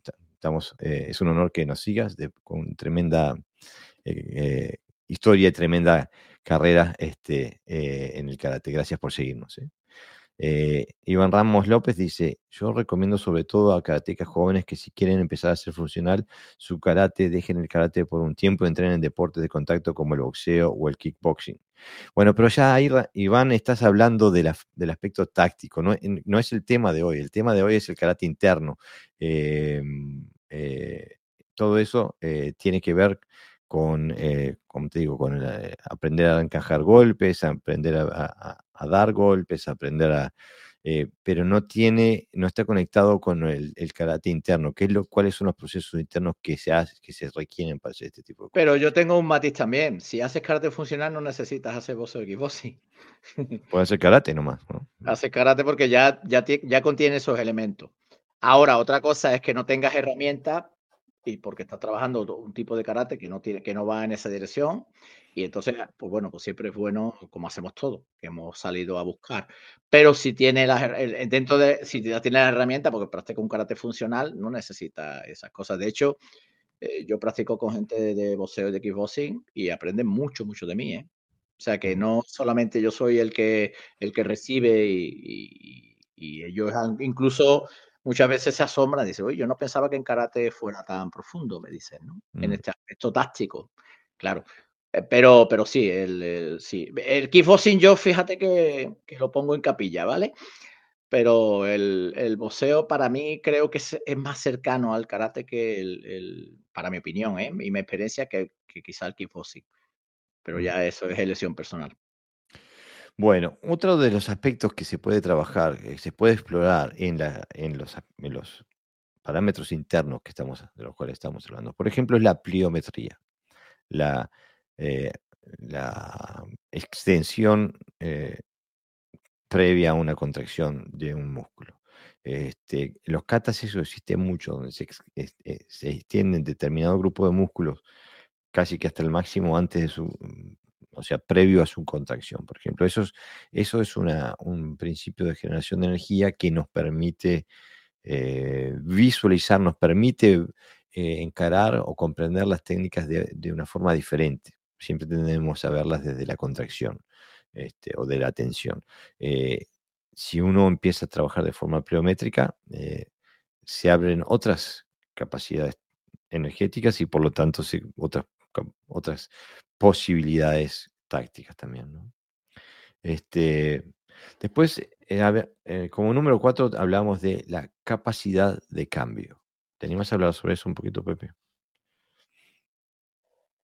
Sí, bueno, a veces lo que hacemos es, lo vemos, no es que lo hacemos, es que lo vemos, ¿no? Una persona eh, es como en trambarrena, ¿no? Yo le digo trambarrena, una técnica. O sea, una vez que ha salido ya no tiene principio, o sea, tiene, va para allá, ¿no? Todo va para allá y ahí me, freno, ¿no?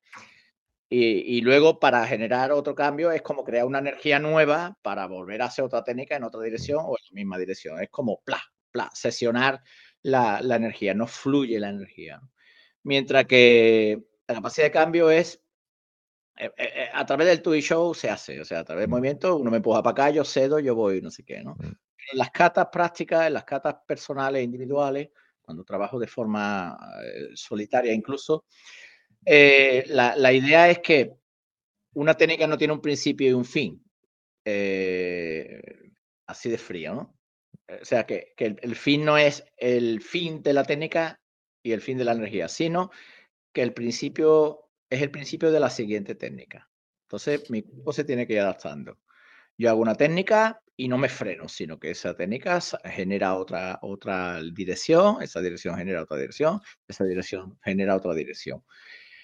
De manera que, que, el cuerpo tiene necesidad de ir cambiando constantemente eh, o modificando su, sus trayectorias, ¿no? Tiene que tener capacidad de, de cambio.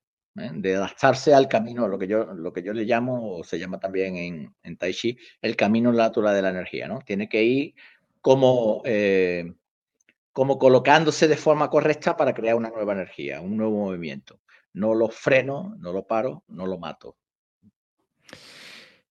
Realmente, y mira que estoy completamente 100% de acuerdo con lo que está diciendo Pepe, pero realmente lo vivo como me da lástima tener que, que, tengamos que decir esto, porque, eh, bueno, esto, esto es uno de, otro más de los elementos que, que ayuda a, la separación eh, antinatural entre kata y kumite, eh, porque nadie, ningún, ningún sistema en el mundo corta, o sea, un sistema que, que, se enfrente a, otra persona donde haya algún tipo de intercambio libre eh, de técnicas e intenciones, corta sus técnicas.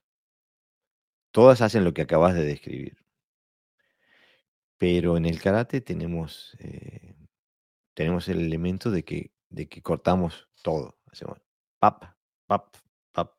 Cortamos todas las, eh, todos los encadenamientos, todo, todo, ese tipo de cosas. Eh, y es tal que, mm, bueno, gente que va a hacer karate deportivo, eh, inmediatamente desecha eso, empieza a entrenar coordinación desde otra perspectiva, se tiene toda una metodología específica para eso.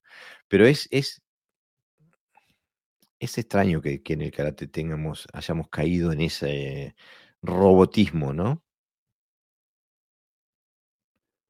Sí, por un lado, porque, claro, cuando tú, eh, entre comillas, eh, estiras toda la energía en una dirección, pues necesitas, eh, tienes que frenarla, porque si no te caes al suelo. Mm. Entonces, claro, la única forma de frenarla es pararte, frenar, perdón, de frenarla es pararte. Te paras, con lo cual tienes que volver a generar una energía nueva que no, eh, y, luego vuelves a hacer lo mismo en otra técnica, vuelves a hacer lo mismo en otra técnica, vuelves a hacer lo mismo en otra Eso luego deriva en lo que es la metodología paso a paso, ¿no? Eh, mm. uno, boom, máxima, máxima intensidad, boom, máxima intensidad, boom. Como volvemos a ver que cada técnica tiene que ser golpes o defensa, porque si yo tiro así, a nadie se me ocurre que yo tire de alguien y me quede parado, le tiro, le tiro, lo, lo muevo hasta que lo logro tirar al suelo, los amarreo como quiera, ¿no? No hago un tirón y me quedo inmovilizado.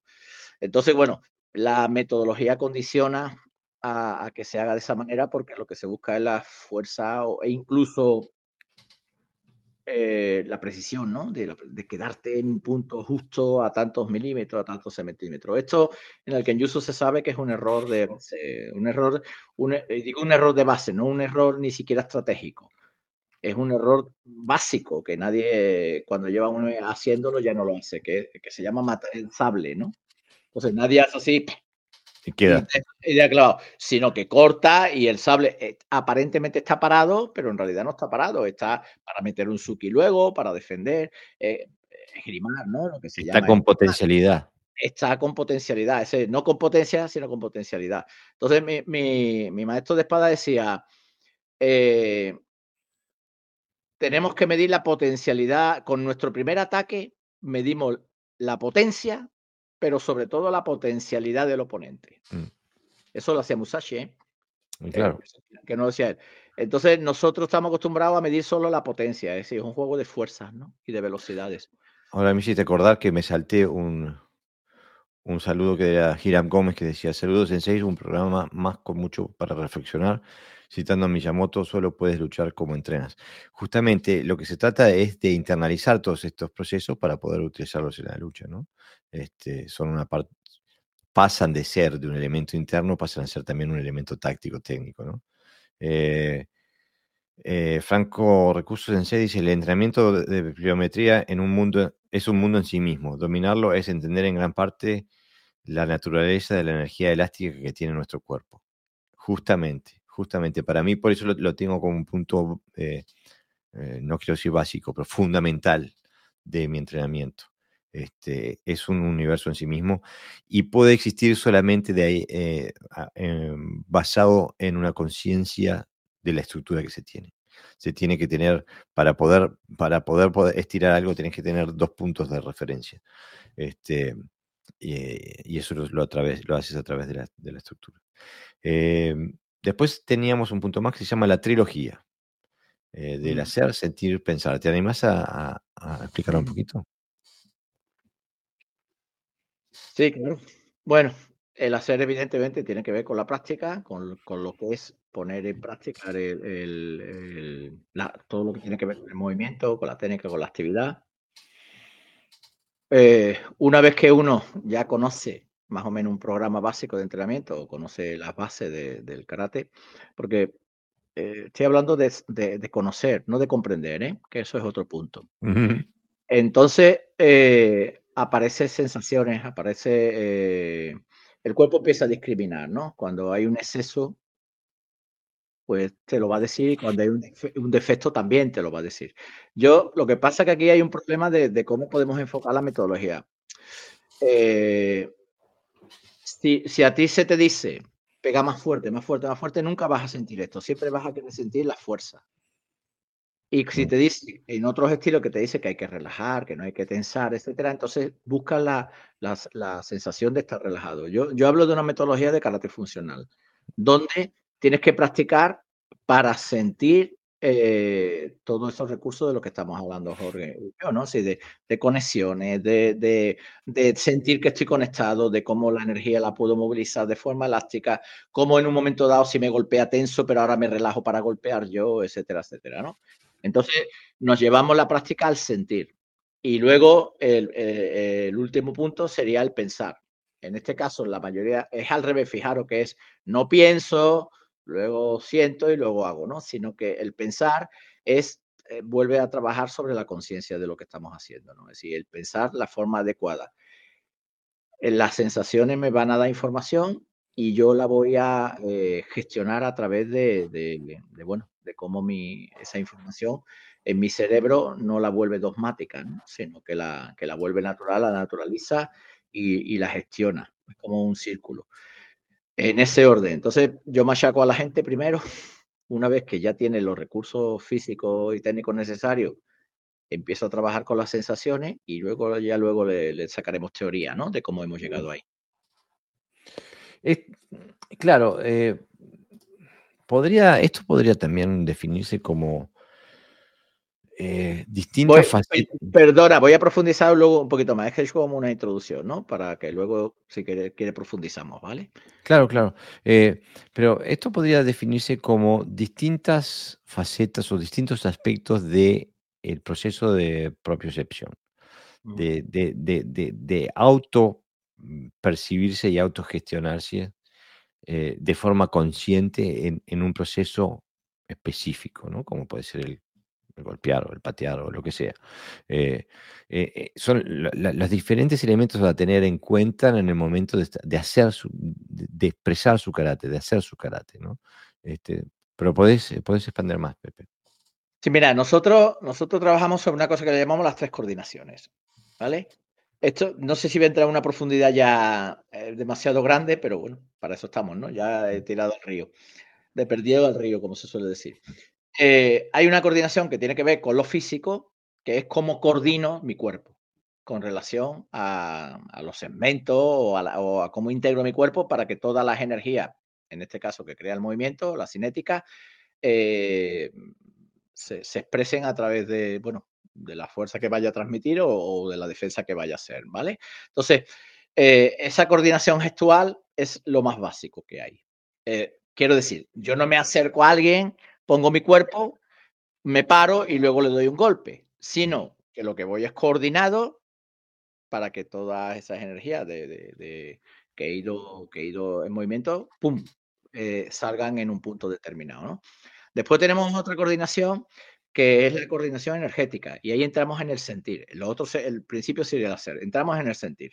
Es decir, no se trata solamente de coordinar el cuerpo, sino de sentir de dónde parte de la energía y por dónde pasa y dónde termina. Esa es, una sensación que se tiene de, como eh, interna, ¿no? De, saber en qué momento. A mí me gustaría hacer una, una aclaración acá, porque cuando decimos sentir, no estamos hablando de, un sentimiento emocional. Estamos hablando del proceso de percibir, de identificar, ¿no? De percepción, mm. exactamente. De percibir, ¿no? Eh, si hay bloqueo, si no lo hay. Es, es una percepción que yo tengo de, que algo funciona y algo que no mm. funciona. Entonces, si mi. Si, y después tenemos el pensar, que tiene que ver con la intención. Es decir, es, como yo coordino mi mente en un momento determinado, ¿no? Entonces, si yo soy capaz de coordinar ese, el hacer, el sentir y el pensar, entonces estoy haciendo, digamos que he profundizado mucho, mucho, mucho en lo que es el karate en general, en lo que es el proceso. Y ahí entra, sería el comprender. Ahora comprendo karate, que eso es lo que se refería muchos maestros cuando decían comprender. Ellos le daban un tiempo, porque supongo que se llevan todo el día practicando. Nosotros que practicamos dos días a la semana, y algunos ni eso, pues claro, el tiempo se alarga. Mm. Eh, y pongo un ejemplo. Yo puedo tener una coordinación eh, gestual perfecta, pero si no sé el proceso de percepción de la energía, entonces mi fuerza no se corresponde, mi energía no se corresponde con el gesto. Hay una descoordinación. Eso lo estábamos viendo, eh, un caso, eh, digo, arquetípico, cuando estaba uno de los atletas, campeones mundiales, etcétera, etcétera, en Kata, que estaba en Tailandia eh, haciendo Muay Thai y no le podía pegar un saco. No lo movía. Era, como un principiante ah, pegándole. Había una descoordinación entre, entre el sentir, el percibir la, de cómo se mueve el cuerpo, de cómo se mueve la energía y su hacer. No tiene nada que mm, ver, porque mm. la coordinación, el, eh, el, hacer, en este caso el hacer, el primer punto es una coordinación básica de cómo somos capaces de coordinar, que el cuerpo no va, el brazo no vaya para un lado, la cadera para mm. otro, la pierna para otra. ¿no? Pero eh, si yo pongo mi intención por delante, digo que te doy, pero mi ah. cuerpo está por detrás, entonces estoy descoordinando en el pensamiento. Te vas a comer una piña. Entonces, yo tengo que aprender a coordinar mi cuerpo, a, percibir esas sensaciones, es decir, al sentir, y que mi mente no coordine eso, esos movimientos, ¿no? De esa manera es lo que se llamaría una técnica oculta, lo que se hace en tenis, que está abajo y de momento aparece la raqueta, todo el cuerpo se coordina, se coordina la intención y se, y se coordina tácticamente lo que estaba pensando y entonces la devuelve. No va con la raqueta así por delante, como diciendo que voy, que voy, que voy, sino esa idea. Entonces, el hacer, el sentir y el pensar tienen que ir coordinados, aunque metodológicamente yo, por ejemplo, tanto Jorge como yo lo, enseñamos por separado, ¿vale? Cuando hay, cuando para, exactamente, cuando esta trilogía va por separado, está bien. Pero cuando está separada, porque no tenemos conocimiento de que estamos trabajando esta tecnología, entonces tenemos un problema y estamos siempre trabajando en, una en, un, en un carácter funcional muy básico. Mm. y no, y no estamos profundizando en lo interno de, la práctica. Y esto, en el momento que lo haces y lo piensas, te ves que tiene una relación muy lógica. Quiero decir, yo no puedo ir por mi intención por delante, porque entonces percibe, el otro te percibe. Yo no puedo hacer una técnica basándome simplemente en la coordinación y no sintiendo el camino natural de la energía por donde tiene que fluir la fuerza y donde, y donde transmitirla. Y no puedo estar pensando solamente y dejando y, descoordinando mi cuerpo porque entonces eh, es la unión. Claro, con el pensamiento no, no gano a nadie, ¿no? A no ser que sea un superdotado. Entonces, constantemente, el karate funcional, cuando trabajas sobre lo interno, trabajas sobre estas tres coordinaciones. La coordinación gestual, la coordinación energética y la coordinación de la conciencia. Claro, justamente. O sea que es, es, la, eh, es la unión de estos elementos la que eh, la unión y la, eh, en, su... lo, podríamos rebautizar, lo podríamos rebautizar, ¿no? Y decir acción, eh, acción, percepción, conciencia, ¿no? Podríamos mm. llamarlo también, perfectamente. Claro, pero es, es, la unión de estos elementos en su gestión, o sea que eh, es, esto, es algo, esto es un proceso, no es algo estático, no es un, no es un, no es un pensamiento estático, es, es un proceso dinámico que existe constantemente. y es, cultivar la capacidad de unir estos tres elementos en la práctica. Este, bueno, nos queda también, eh, como a nivel general, la conciencia eh, como eje central. Y como hemos dicho ya varias veces en este podcast, que la conciencia es la luz que ilumina eh, aquellos cuartos que tenemos oscuros de nuestro interior, como decía Pepe, tenemos que encontrar el primer interruptor para, para prender la luz y después ir le prendiendo la luz en cuarto, en cada, cada habitación de, nuestra casa, ¿no? Este, y, y, y, esa luz es la conciencia. Cuanto más eh, conscientes seamos, pero no, no, me refiero más en, en, cantidad, pero si pudiéramos hacer una, una, una analogía entre la conciencia y un lente cuanto, cuanto más capacidad de zoom vamos cultivando nuestra conciencia, podemos trabajar a, niveles cada vez más profundos, ¿no?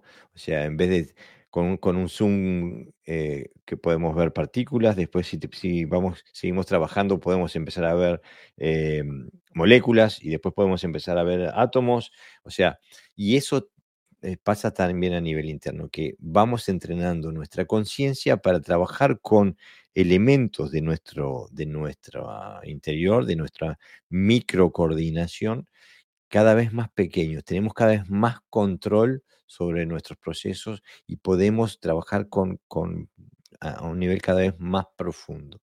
Eh, y esto, como todo, es trabajo, es repetición consciente. Claro, la, la, la experiencia que acumulamos eh, eh, se une a la conciencia. Es decir, nosotros somos capaces de ver más cosas porque estamos más maduros. Y cuando hablamos de maduros no significa que estemos más mayor, sino que nuestra mente se ha desarrollado más y al desarrollarse más comprende más cosas. ¿no? Por ejemplo, yo tengo aquí puesto tres puntos, eh, hablando sobre la conciencia como es central, es que es saber el qué tenemos que hacer, eso es un punto importante, el por qué, porque lo hacemos, y luego, y el para qué, ¿eh? hacia dónde queremos llegar, ¿no? Entonces, eh, cuando sabemos estos tres puntos, lo que hacemos es llenar espacios vacíos en nuestra mente, que a veces eh, entrenamos y punto, entrenamos lo que nos han enseñado, lo que nos han dicho, lo que ese día se nos apetece, porque no vamos a dar culpa solo a lo de exterior, ¿no? Hoy se me apetece hacer cata, hoy mañana se me apetece hacer combate. Uy, hoy tengo ganas de físico porque me he levantado bien, ¿no? Pero hoy, hoy estoy flojito, voy a estirar, ¿no? Entonces, eso no es un trabajo de conciencia, es un trabajo de apetencia. Mientras que si tú sabes que vas a entrenar, para qué y por qué, entonces eh, eh, eh, no, dejas, no dejas espacio a la mecanicidad, ¿no? a, lo, automático, sino que tú formas parte o, tomas parte de, tu progreso. Tú eres el que forma parte de tu progreso y no las circunstancias, digamos, ¿no? Y es un estado de conciencia, evidentemente. Y miren, si yo, ah, si trasladamos esto, por ejemplo, a la concepción del kata, yo he, tenido intercambios con compañeros en los que digo, bueno, Yo sé qué hacer, cómo hacerlo y por qué hacerlo. ¿Tú puedes responder lo mismo? Y ese, bueno, ese es el gran drama del karate hoy, en que em, en su gran mayoría no podemos decir que sabemos qué hacer, cómo hacerlo y por qué hacerlo. Eh, especialmente en el por qué se les va, eh, eh, se les va la, tapita y, ponen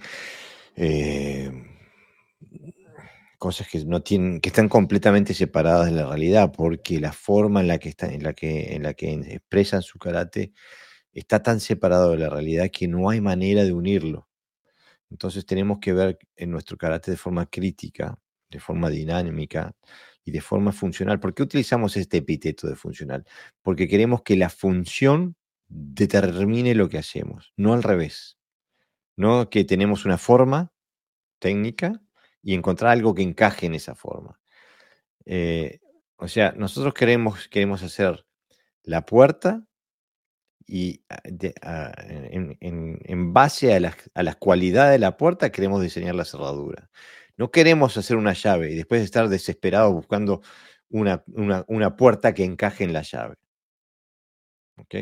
Entonces, esto, esto, es algo esencial, fundamental de lo que, lo que hemos hablado hoy, para que nuestro karate sea algo eh, heterogéneo eh, y que, que y que todos eh, sus elementos se encajen y termine siendo una unidad, un sistema, no un, rejunte de técnicas y de ejercicios y de, y de pensamientos. ¿no?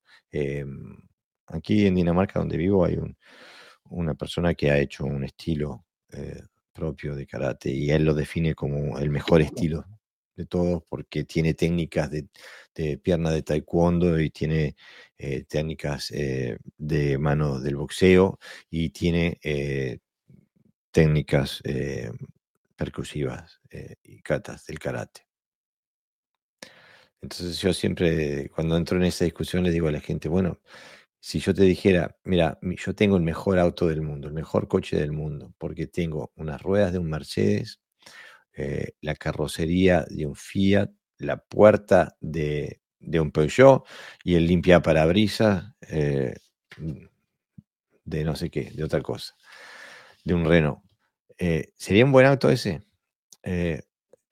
nosotros tenemos la, es una analogía, ¿no? Pero es lo que estoy intentando decirle a la audiencia es que piensen que no para tener un sistema tenemos que pensar sistémicamente tenemos que pensar sistemáticamente, tenemos que poder generar un resultado de forma sistemática. Cada vez que entra alguien por acá, termina con un resultado más o menos similar. Eso es un sistema eh, que, pueda reproducir eh, eh, los resultados a los que dice va a llegar. En, cambio, una, una, pila de técnicas no hacen un sistema. Es tampoco como una pila de ladrillos hacen una casa. Eh, lo que hace que la pila de ladrillos se transforme en una casa es la organización que se le da a esos ladrillos. Lo mismo pasa en el karate. La organización que le demos a, los elementos que componen nuestro karate.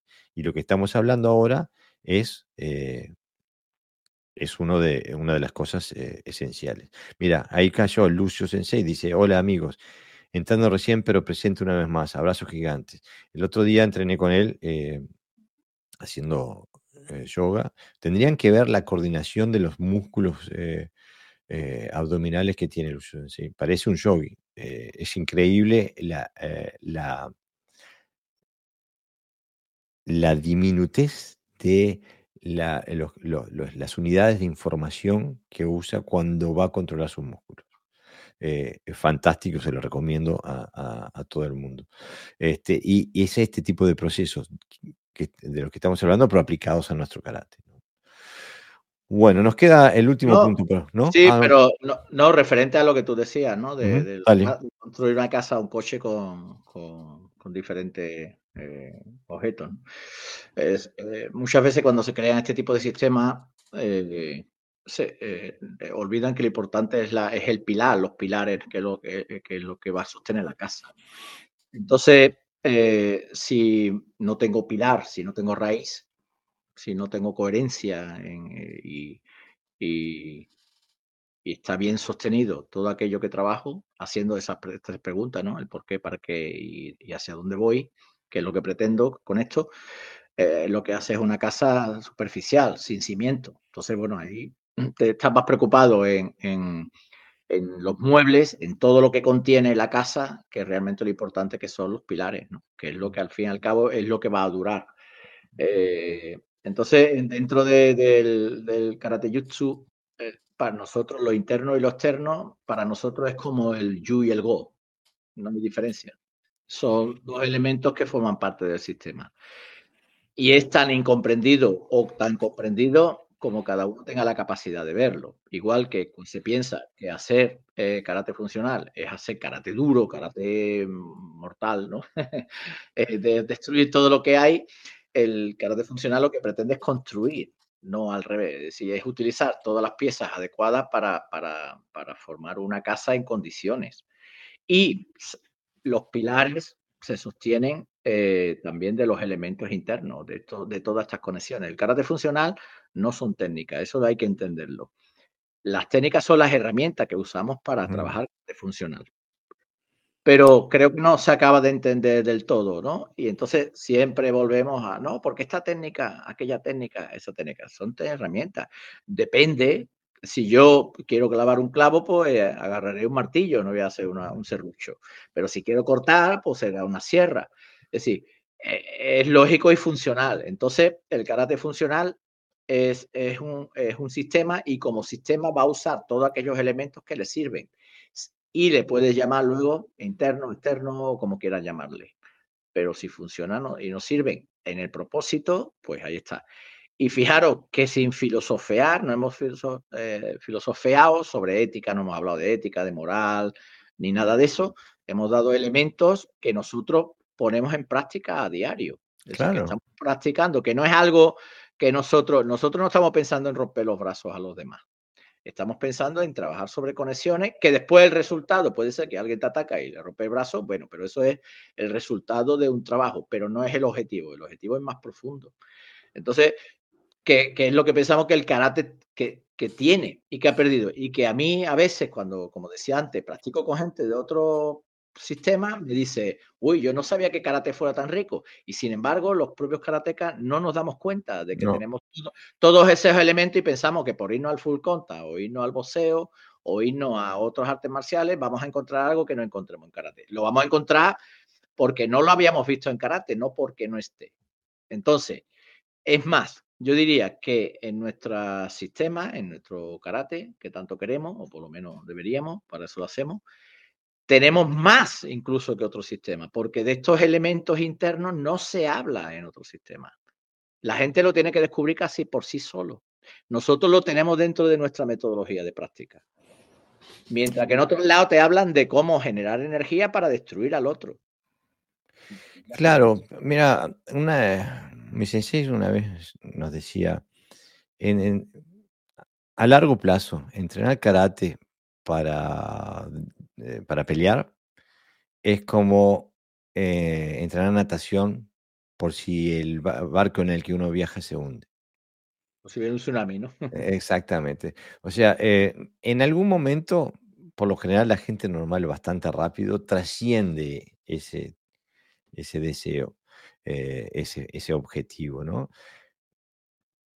Pero no, digo, una cosa no niega la otra. El karate fue creado para eso. Eh, y, la función que tiene el karate fue justamente para eso, pero eh, los, trabajar con estos, con estos procesos, trabajar a este nivel eh, de profundidad, trabajar con este tipo de herramientas, hace que trasciendas eso. no perdés habilidad, no, no perdés potencialidad, pero no es lo que estás, lo, lo que define tu mundo, ¿no? Eh, lo que define tu mundo es que de repente el viaje cada vez es más interesante y estás, eh, estás abriendo camino nuevo, porque este camino es profundamente individual. Entonces, cada, cada milímetro que, que alumbremos con nuestra, la luz de nuestra conciencia es un milímetro nuevo, es un milímetro que nunca ha sido pisado por nadie antes. Es, es, una, es territorio virgen. Y, de repente ese viaje va cobrando cada vez más importancia. Eh, y lo bueno es que no termina nunca. Eh, poder seguir aquí en este viaje descubriendo nuevo terreno virgen este, cuando tengas 90 años. Eh, más allá de que tus habilidades o capacidades marciales hayan desaparecido. Funakoshi, Funakoshi en una de las frases que dice, dice, descubrí cuando tenía 80 o 80 y algo años, que descubrió la Geuke a esa edad. Seguramente porque su proceso de búsqueda estaba en esa dirección. Mira, Roberto Bonet Sensei dice, lo que hace es en Dinamarca es karate Frankenstein, Jorge. Me encantó la definición, karate Frankenstein. Este, Hiram Gómez dice, y valdría la pena pensar el tipo de casa que construye cada alumno sin nociones de construcción y un buen plano de base. Eh, justamente a eso es lo que estamos apuntando, ¿no? A que... Y miren que no es una crítica a los demás karatecas, porque nosotros todo esto lo hemos... Todos los errores que, de los cuales hemos hablado aquí hoy, todos los cometimos nosotros dos todos. Cada uno de ellos, cada metida de pata la hicimos nosotros primero. En meter la pata somos campeones mundiales. Este, pero es un, es un tema que, eh, si bien es inherente a una corriente del karate, el tema de,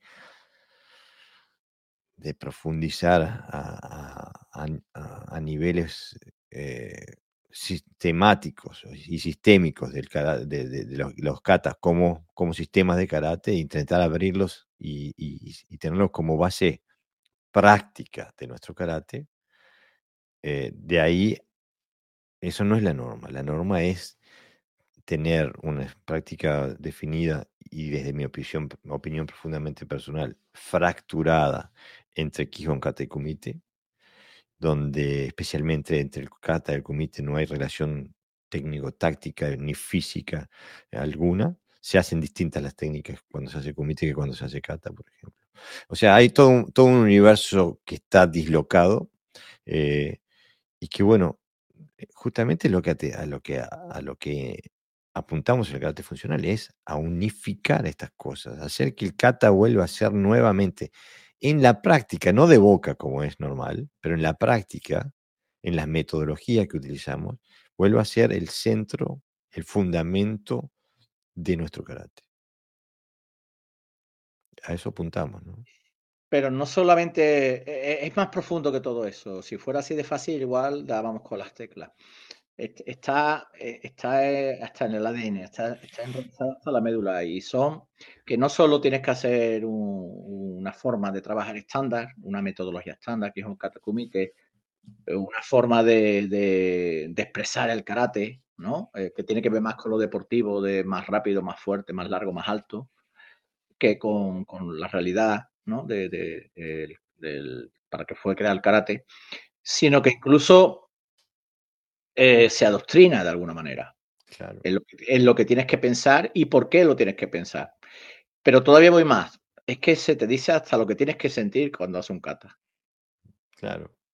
Y entonces es muy difícil porque ocupa ese tipo de karate fracturado, ocupa muchos espacios, ¿no? Pero aparte la, no da opción a, perdón, no da opción al karateca a, a, luchar contra, contra tanta, tantas olas, ¿no? Tantos inconvenientes. Y, y, primero porque no le interesa, porque, porque a lo mejor no tiene ni siquiera conciencia de que eso existe, ¿no? Pero si uno quiere llegar a lo más alto, tiene que aventurarse. O sea, si, si, yo quiero llegar a una isla lejana, tengo que aventurarme en el mar. No puedo ir por el río de siempre porque me va a llevar al mismo lado, ¿no? Entonces, eh, tenemos, por eso es importante eh, cuando hablamos de, conciencia, no hablamos solamente de conciencia de, lo que hacemos, sino, sino de conciencia de como, como algo grande, como que, seamos capaces de ver no solo lo que nosotros hacemos, sino lo que hay a nuestro alrededor, ¿no? Eso, eso eh, en, una tradición, que no hace falta nombrarla ahora, hablando de eso de conciencia cinética, ¿no? Donde, donde si yo, eh, un ejemplo que se pone, si yo miro para allá, veo eso, pero ya no veo esto, ¿no? Y Mm. si quiero ver esto, pues tengo que mirar para allá. Esa es una conciencia básica. Entonces, la conciencia cinética es que tú eres capaz de que aunque mire para allá, ver todo lo que hay alrededor, ¿no? Pues ese tipo de, de conciencia te hace ver lo más superfluo del karate que te impide evolucionar, pero también lo más profundo. Y entonces, a mí, yo recuerdo estar practicando y decirme, ¿a que sientes esto? ¿A que sientes aquello? Y yo no estaba sintiéndolo, ¿no? De alguna manera, no, pero es que en karate hacemos así, ¿no? No so- eh, somos así o hacemos tal o hacemos cual. O sea, eh, está tan bien tejida la tela de araña que a veces profundizar en el karate eh, es- está, eh, creemos que estamos profundizando, pero en realidad estamos condicionados, ¿no? Por la Claro, por karate. ejemplo, hoy me contaste una historia que, porque sos tan buena persona, no la contás, pero yo no soy tan buena persona, yo la voy a contar, eh, eh, que es típica de eh, la falta de comprensión del, de- del karate dentro de los karatecas. Ustedes pueden creer, le, le pregunto a la audiencia, ¿ustedes pueden creer, creer que alguien venga y le diga a la cara a, a- a Pepe Sensei, le digan, ¿tú qué eres, de kata o de kumite? Digo, eh, a, mí que me hagan una pregunta así, eh, no me conocen primero, eh, es que no, saben de qué voy, si me dicen si eres de kata o de kumite, pero, pero más allá de eso, tra- em, trasluce o, o- o pone en evidencia una, una concepción del karate que es bastante común y que es completamente desde el punto de vista de la perspectiva del karate funcional, es completamente errónea. No se puede ser de kata o de kumite. Si, si se es del karate, no se puede ser del kata o del kumite. El, el kumite viene definido por el kata. Viene marcado, creado, cortado por el kata. Entonces, si eres del kata o del kumite, sabemos que no estás haciendo karate. Estás haciendo eh, el, animal moderno, pero que no está basado en los principios básicos de lo que heredamos de los maestros. Este, bueno, Ramón Navarro se tiene que ir, este, nos ma- manda bendiciones, le mandamos un abrazo, gracias por habernos seguido. ¿eh? Este, igual nosotros también ya no, eh, no- no nos quedan muchos, nos tenemos que ir también. Eh, Henry Plano Sensei dice, el karate normativo que los sensei practican, los demás sensei de sus estilos lo verán como una espina en su amenaza deportiva, me refiero a sus estilos.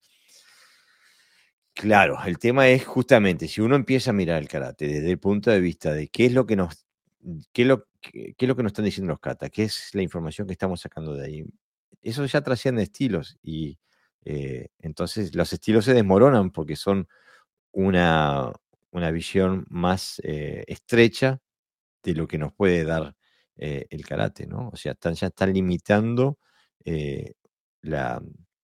por lo menos el, el estilo mal entendido. El estilo buen entendido puede decir, decir, bueno, esta información es la misma que tienen ellos, pero nuestra, nosotros tenemos una metodología para trabajarla, que eso puede ser definir un estilo, es ser un sistema de trabajo. Pero mal entendido, un estilo se desmorona antes del encuentro con un kata. Porque eh, el, un kata clásico tiene para toda la vida. Entonces, eh, y los estilos tienen yo qué sé, 4, 5, 6, 8, 9, 50. em, no sé, eh, no, no, no sé, quiere, quiere decir que si tienes 50 catas, no estás utilizando tus catas. eh, O sea que tu karate no viene definido por los catas, estás, viene definido de otra forma. Eh, si trabajas con uno o con dos, o si tienes un palete de 50, pero eliges uno o dos, bueno, ahí, te- ahí estamos de acuerdo. Pero, eh, pero si, en- si entrenas 50 coreo- coreografías, no estás haciendo nada con eso, ¿no? Estás aprendiendo 50 coreografías que no te van a aportar nada eh, a tu habilidad marcial. Este, por eso estamos eh, donde estamos en el karate de hoy. Eh, y que, como siempre, no es una crítica, cada uno elige su camino, el que más le nutre. Hoy estamos hablando del karate funcional, por eso tomamos la perspectiva del karate funcional. Este, bueno, nos queda para terminar, porque aparte se nos está yendo el tiempo, eh, la línea de conexión. Seiyusen, Mesen, Dosen y Embusen. Vamos a hablar un poquito del Seiyusen. El eje central, ¿no? Lo que llamamos el eje central. Exactamente. Bueno, el eje central, evidentemente, se interpreta a veces como la espada rígida, la espada recta, ¿no? Uh.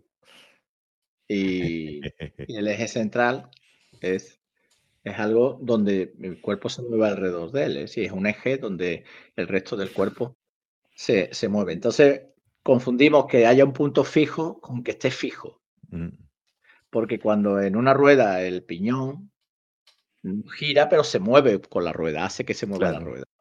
Entonces también se mueve el piñón con la rueda, no se queda fijo. ¿no? Entonces, eh, eh, la, idea del eje central es simplemente buscar el punto de equilibrio, el punto de, conexiones del tren superior también con el tren inferior. ¿no? Y, además no va solo en un- no está en una dirección, sino que se mueve en las cuatro direcciones, adelante y atrás, incluso se rota. ¿no? Es algo que está en movimiento constante y que hace que el resto del cuerpo, bueno, pues eh, quede alineado. Estamos, y esto quiero hacer énfasis, estamos hablando de la conexión interna de un cuerpo. Eh, y lo vuelvo a repetir, la conexión interna, porque después uno ve gente que usa rayitas en el piso o, o láseres eh, eh, o, cosas así desde afuera.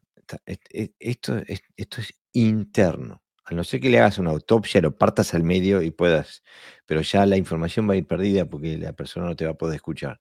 Este, pero estamos hablando de la conexión interna. no- o sea, cuando decimos interno nos referimos a que lo- los puntos de referencia están dentro del cuerpo, no están fuera del cuerpo. ¿Tá? Como decía Pepe, punto- el piñón se mueve, aunque es- está inmóvil dentro de la rueda, ¿no? Pero Claro. la rueda se mueve, el piñón se mueve. O sea que si hablamos de la posición del piñón respecto al resto de la rueda, entonces está inmóvil. Pero eh, eso es cu- cuando, cuando estamos hablando en referencia al resto de la rueda, en referencia al resto del mundo se mueve. O sea que internamente está inmóvil, externamente está en movimiento.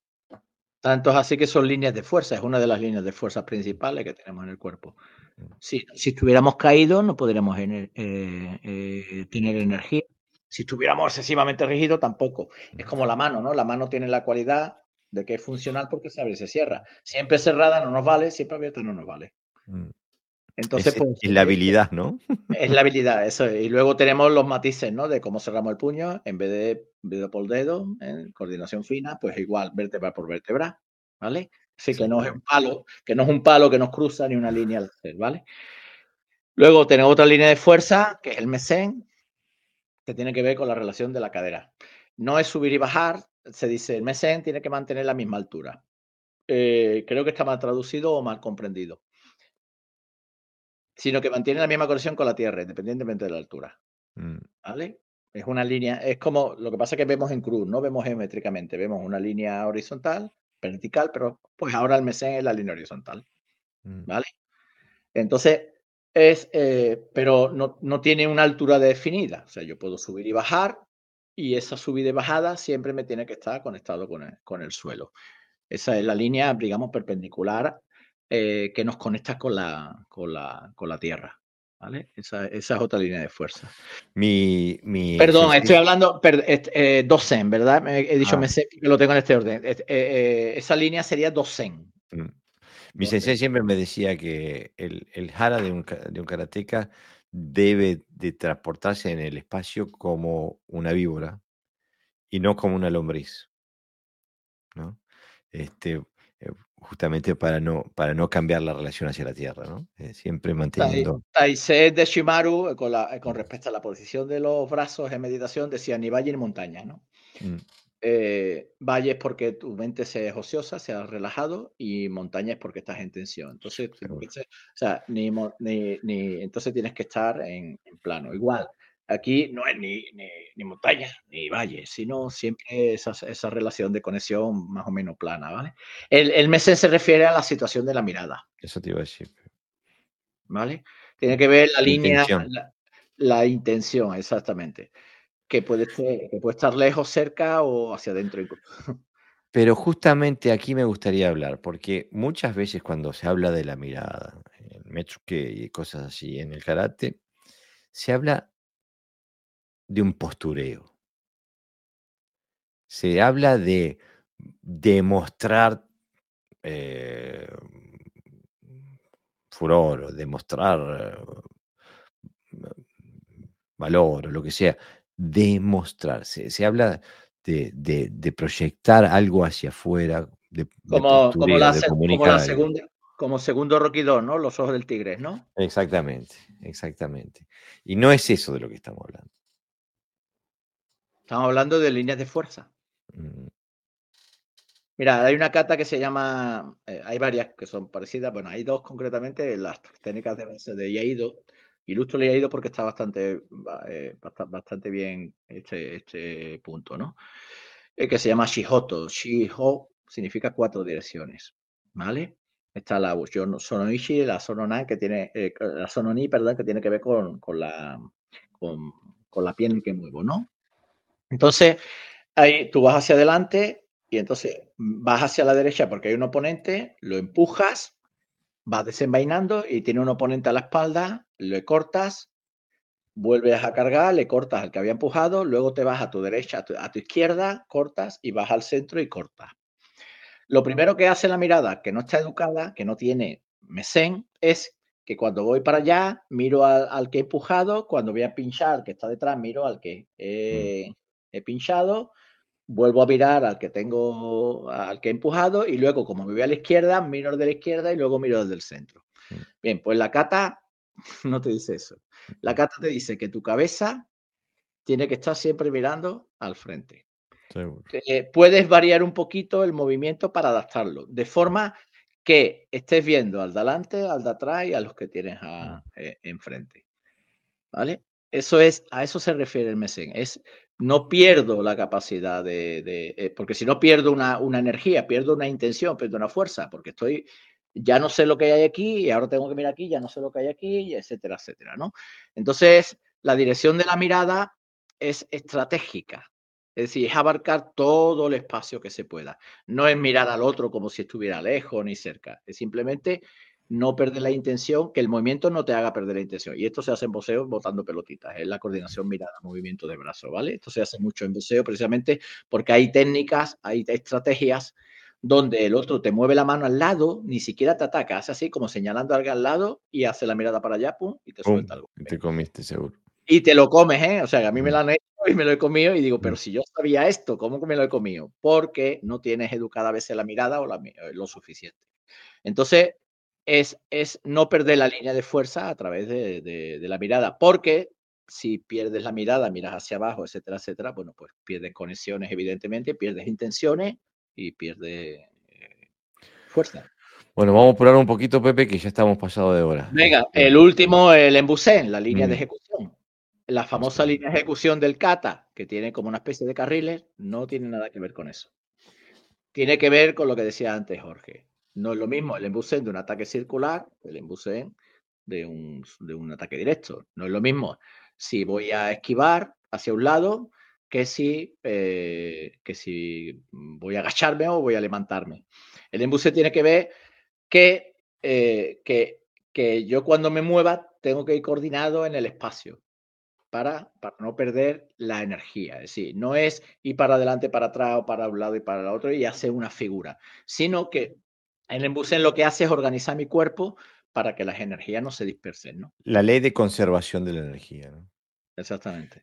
Bueno, quería darle las gracias a Jorge Pesaroglu, Sensei, a Santiago Berberán y a Ramón Cruz Dopico por apoyar al podcast. Eh, eh, Jorge Pesaroglu y Santiago Berberán eh, compraron, apoyaron el podcast a través de Buy Me a Coffee y Ramón Cruz Dopico compró un, un kata, una lección de kata de, Aragakini Seiji también en Buy Me a Coffee. Eh, es, eh, la forma que intentamos darle más valor a la audiencia y de esta forma también que la audiencia pueda colaborar con, eh, con, el podcast para costear los costos de producción. Así que les damos muchas gracias a los tres karatecas que nos apoyaron. si tienes ganas de aportar con el podcast, escaneas el código QR que está en la parte superior izquierda de la pantalla y eso te lleva a Buy Me a Coffee de, eh, especial del podcast y ahí decides con cuánto nos quieres eh, apoyar. Los, los cafelitos están muy buenos, ¿eh? Muchas gracias, sí. Este, y bueno, eh, esto ha sido todo por hoy. Les recomendamos, les pedimos que nos apoyen también distribuyendo nuestro material, hablando con otros karatecas, contándoles de nuestra de nuestro podcast, de nuestro contenido. Este, se vienen cosas nuevas, se vienen series técnicas con eh, Franco Recursos Sensei, se vienen, em, se vienen eh, seminarios eh, en, línea con de, gran reputación de distintos estilos, se vienen novedades, estamos intentando generar cada vez más valor para nuestra audiencia. Este, cada vez más conocimiento, cada vez más información, de cada vez más calidad. Así que bueno, les, recuerdo que este podcast se emite en el audio, se, publica el lunes en Evox, en Spotify, en Google eh, Podcast, en Apple Podcast, etcétera, etcétera, en todas las, em, plataformas de podcast. Así que sin más, nos vemos eh, la próxima semana. Adiós a todos.